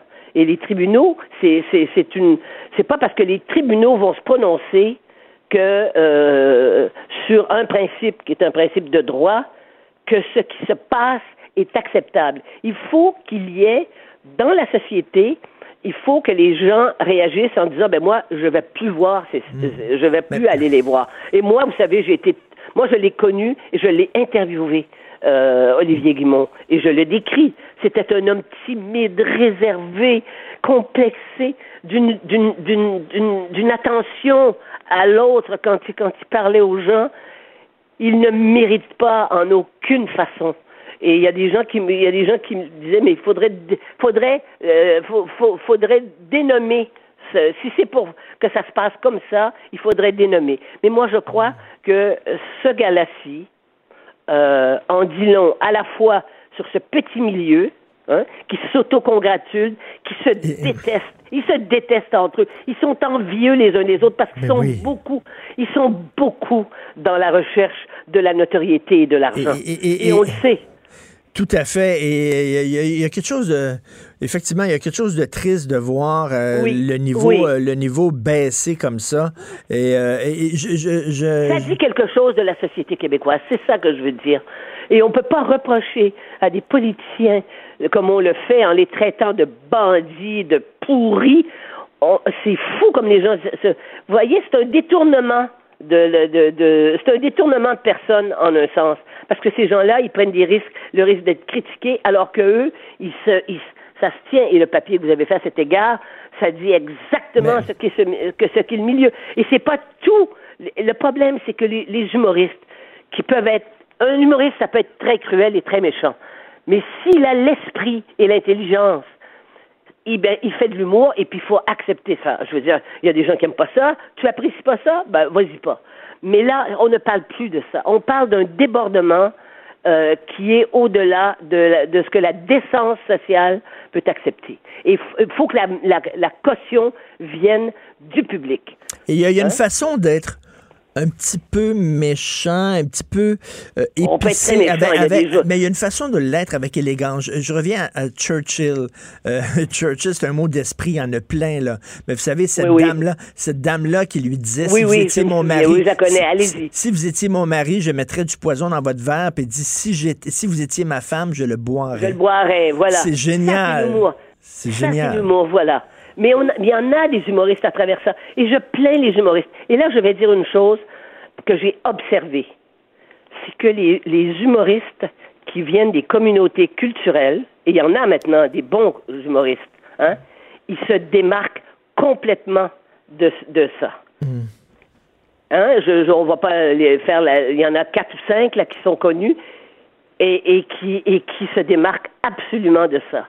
Eh bien, euh, il y a une immigration euh, qui nous apporte quelque chose qu'on a perdu et eux, ils l'incarnent. Oui, puis d'ailleurs, souvent une meilleure maîtrise du français aussi. Ah, ça, alors là, pour parler de la langue, oui. Parce que, parce que si on veut, tu sais, on est, on, on, on, on, est en droit de dire que notre identité, c'est notre langue. Mais la, la, la, dévalorisation, la, la violence avec, lesquelles, avec laquelle on manie la, la, la, le mal langue, on va inventer un néologisme, et ils prennent plaisir. Et ça, ça fait rire le monde. Les gens rient dans la salle. Il y a des gens qui, qui, qui, qui aiment ça. Que les gens aiment ça, c'est une chose. Mais socialement, disons qu'on peut s'entendre pour dire que les bornes ont été mais, dépassées. Mais de Denise, Denise, il y a un climat de, de, de violence verbale euh, très, très grave qui, moi, m'inquiète beaucoup. Il y a ne serait-ce que les, les, commentaires sur les réseaux sociaux, euh, justement, les blagues maintenant sur scène dans des galas aux heures de grande écoute et tout ça, les couteaux volent bas. On sent une violence, une frustration. Euh, c'est pas agréable. Et je, vous ferai et je vous fais remarquer que ceux qui sont les plus en vue de ceux que l'on décrit, là, ces gens-là, ils sont tous contre Trump eh bien, ils sont ben pires que Trump, en ben un sens. Ben, c'est tellement vrai parce que. Je veux dire, est-ce qu'on a vu Trump s'acharner sur un, sur un enfant handicapé tous les jours depuis deux ans? Mais oui. Puis il y a quelque chose de triste que le combat au Québec pour la liberté d'expression soit mené par, par quelqu'un qui veut avoir le droit de, de rire d'un handicapé. On dit c'est ça le combat pour la liberté d'expression maintenant. Oui, mais s'il faisait, ouais, mais s'il faisait des blagues sur les musulmans. Eh sur les islamistes. il n'y aurait jamais le courage. S'il faisait des blagues, l'équivalent des blagues sur une femme voilée, hein, est-ce que ça passerait? Ça ne passerait pas du tout. Personne lui donnerait l'antenne. Vous avez totalement raison. Ça ne passerait absolument pas. On dirait que c'est raciste, ça n'a pas de sens. c'est ça. Savez-vous quoi? Et c'est ça qu'il faut. Aujourd'hui, c'est ça. Tout le monde devrait réfléchir à ça. Parce que tout le monde a été au Québec, la société québécoise a été, a été, euh, euh, euh, je veux dire, a été complètement maltraitée durant cette soirée-là. Et que ça soit dans le service public de Radio-Canada, eh bien ça, ça ajoute à la, à la, ça ajoute au côté, au côté à la peine qu'on a de voir ça. Tout à fait. Mais un, excellent euh, texte euh, que vous avez publié hier sur l'humour graveleux. Que vous dites. Oui, graveleux, ça veut dire pornographique, en fait. Pornographique. Hein, d'ailleurs, je prends des mots comme ça parce que les gens vont au dictionnaire, puis après, les gens me disent Merci, vous m'avez appris un nouveau nom, un nouveau mot. Ben voilà. Merci, merci beaucoup, Denise. Merci, oh Denise Bombardier. Merci. beaucoup. D'ailleurs, je suis allé. Euh, merci, Denise. Je suis allé euh, voir la rétrospective de l'année qui est au Rideau Vert, qui s'appelle Revue et corrigée, et qui, était, est très drôle. C'est vraiment super, super bon. Mais il y a comme un. Je sais que c'est de l'humour, c'est de l'humour. Puis l'année passée, ils ont ri de moi, puis c'était drôle, puis c'était très drôle. Cette année, ils rient de Denise, puis Denise défend la qualité du français, puis on la montre comme une bain bêche, une, une femme avec un balai dans le cul, excusez-moi de dire l'expression, puis comme une snob, puis ça. C'est rendu comme ça. Rien que de demander aux gens de mieux parler le français, de mieux maîtriser le français. Maintenant, oh, la vieille fille, puis la sèche, puis elle est toute poignée, puis réactionnaire, puis tu sais, je comprends pas. Là. Euh, on a le droit de, regretter le fait que certaines personnes connues euh, massacrent le français sans nécessairement être rétrograde et, euh, et réactionnaire. Vous écoutez politiquement incorrect. Martineau, franchement, même avec les cheveux gris, il reste un animateur très coloré. Politiquement incorrect. Alors, il m'arrive souvent de réserver dans des restaurants et puis bon, à la dernière minute, j'ai une urgence, je ne peux pas me pointer. J'appelle toujours, je me fais un point d'honneur d'appeler le restaurant et de m'excuser, d'annuler la réservation. Et chaque fois, ça me surprend parce que les gens au bout du fil, merci, merci beaucoup de l'avoir fait. Euh, puis moi, ça tombe sous le sens. Si tu vas souper chez un ami, tu es censé souper chez un ami, il t'attend, puis ton petit a la gastro, ben t'appelles puis tu dis je suis désolé, je peux pas y aller. La même chose pour un resto. quand tu réserves, t'appelles. Et là, il y, a, dans le vieux hall, il y a des restaurateurs qui font signer des contrats aux clients. Euh, on fait signer un contrat et ça prévoit une pénalité de 10 par personne si la réservation n'est pas honorée. Mais sauf que cette clause-là va à l'encontre de la loi sur la protection du consommateur parce que la loi dit il est interdit à tout commerçant de percevoir un montant en guise de dépôt si son montant est destiné à être conservé à titre de pénalité. Or, les restaurateurs disent ben, je suis désolé, c'est parce qu'on n'a pas le choix. Nous allons parler avec Thierry Darès, blogueur, chroniqueur et critique culinaire au Journal de Montréal, Journal de Québec. Salut Thierry. Bonjour Richard, bon matin. Bon matin, ça fait. Ça, ben, premièrement, moi, ça ne me passe pas par la tête que les gens n'annulent pas une réservation. Et je reviens à ça, toi. Tu es venu souper euh, chez nous euh, récemment. Euh, est-ce que ça t'aurait passé par la tête de ne de, pas, de pas te pointer puis de pas appeler? Voyons. Non, mais, mais le nœud du problème, il est là. C'est que malheureusement, les, les gens deviennent, euh, je veux dire que les commerçants, les restaurateurs deviennent des délinquants aux yeux de la loi pour éviter de perdre de l'argent puis vivre des frustrations. On le sait en plus, on arrive dans une période critique qui est la période des fêtes où énormément de groupes vont réserver dans les restaurants et peut-être que deux personnes sur une soirée, ça, ça n'a pas un impact euh, immédiat ou euh, important, puisqu'il peut y avoir des gens qui euh, arrivent au restaurant sans réservation. Mais quand on a un groupe de 15, 20, 25 personnes, que le groupe ne vient pas, ou qu'au lieu de 25, ils arrivent à 12, c'est sûr que là, il y a une perte qui peut être engendrée par les restaurateurs et qui crée un stress énorme. Et tout ça est dû parce que justement les gens n'ont pas la courtoisie, la politesse, l'éducation de prévenir en cas de, de, problème, justement comme un enfant qui est malade ou autre. Et, ça, ça, devient un, un réel problème euh, euh, économique pour tout le monde. Et je ben crois qu'à un moment donné, il va falloir légiférer. Il faut légiférer, il faut que tout le monde s'assoie autour de la table pour trouver une ben, solution. tout à fait. Écoute, il y a un restaurant italien où euh, j'aime beaucoup euh, aller. Et euh, à un moment donné, ils ont une salle en haut, une salle privée pour des groupes. Et il y a un groupe qui devait être quoi, une vingtaine de personnes. Alors le restaurant a appelé du, personnel là, supplémentaire ben parce qu'il y avait 20 personnes. Ils ne se sont pas pointés. Alors, ils se sont pas pointés. Donc, écoute, les autres avaient embauché un serveur supplémentaire pour le... C'est dégueulasse. C'est le serveur supplémentaire, c'est la nourriture que tu as dû acheter en plus, ben oui. les préparations, c'est les heures que tu as. Et on, on, le sait en plus actuellement euh, dans dans cette communauté de la restauration, il y a des problèmes euh, d'emploi. C'est très difficile de trouver du monde en cuisine, en salle, à la plonge. Tout le monde est en pénurie. C'est un véritable problème. Il y a des restaurants qui sont obligés de fermer euh, des jours dans la semaine pour arriver justement à donner des jours de congés euh, supplémentaires et, et, de, et de réduire un petit peu le travail qui est fait pour l'équipe de cuisine ou de salle. Et puis là, on arrive dans une période où c'est au contraire une grosse partie de l'économie de l'année qui va se se jouer là. Et il y a des contraintes que les restaurateurs vivent avec des réservations qui ne seront pas honorées. Et, je, je, pense que euh, j'ai appelé quelques restaurateurs euh, dernièrement pour justement avoir un petit peu leur juste. Mmh. Et chacun fait un petit peu sa propre politique. Alors, il y en a qui demandent un petit dépôt, il y en a d'autres qui demandent la, le numéro de carte de crédit, il y en a d'autres qui vont demander un 10 dollars, comme, ben comme dans le cas. Il faut, il faut le faire. 5%.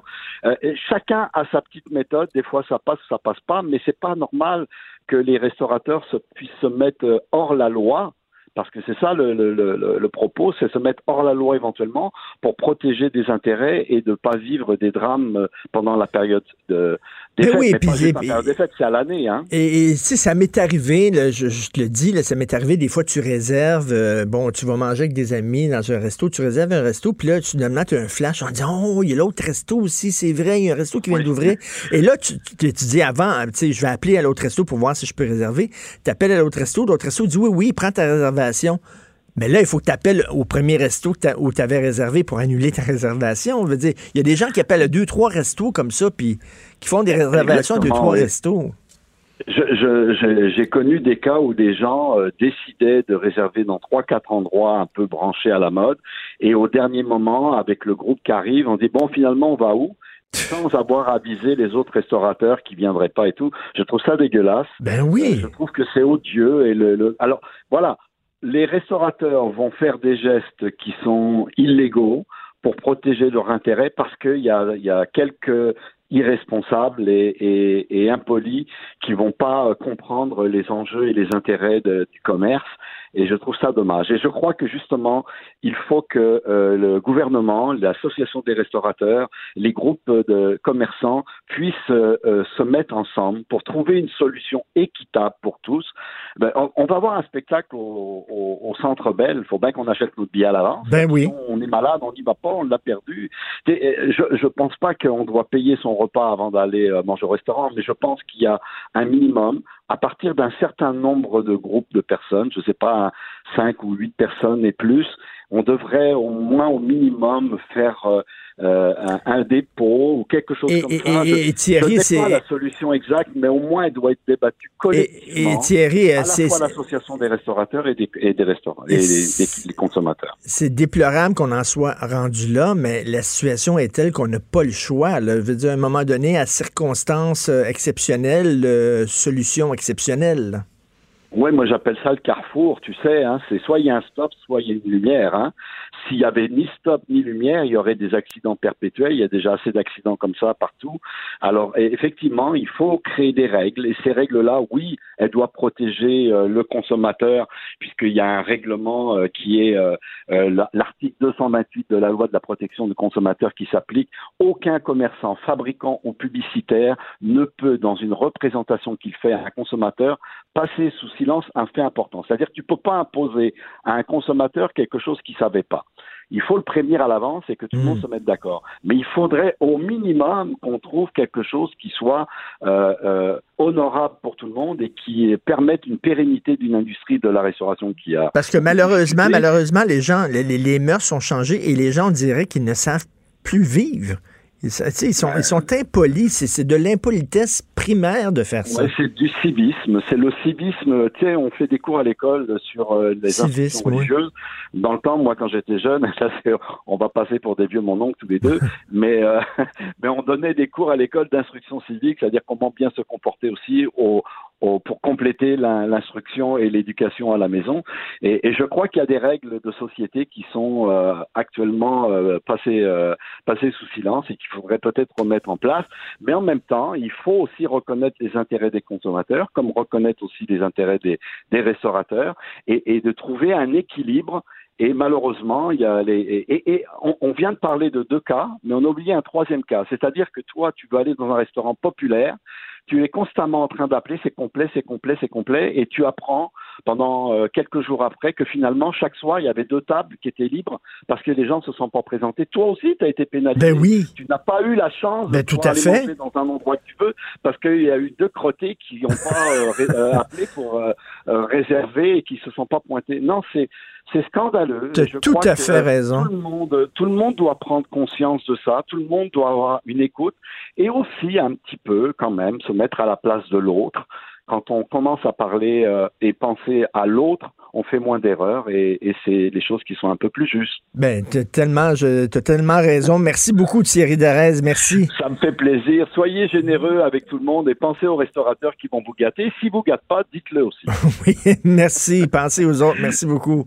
Merci, Richard. Jonathan, écoute, euh, au moment où on se parle, on a trouvé euh, trois corps euh, dans l'est de Montréal, une femme et deux enfants. Et là, j'ai vu là, tantôt à la télé qu'on croit que c'est le père ou le beau-père. On n'est pas sûr qu'il aurait tué la femme, les deux enfants qui auraient mis fin à ses jours. Tu peux pas savoir à quel point ça.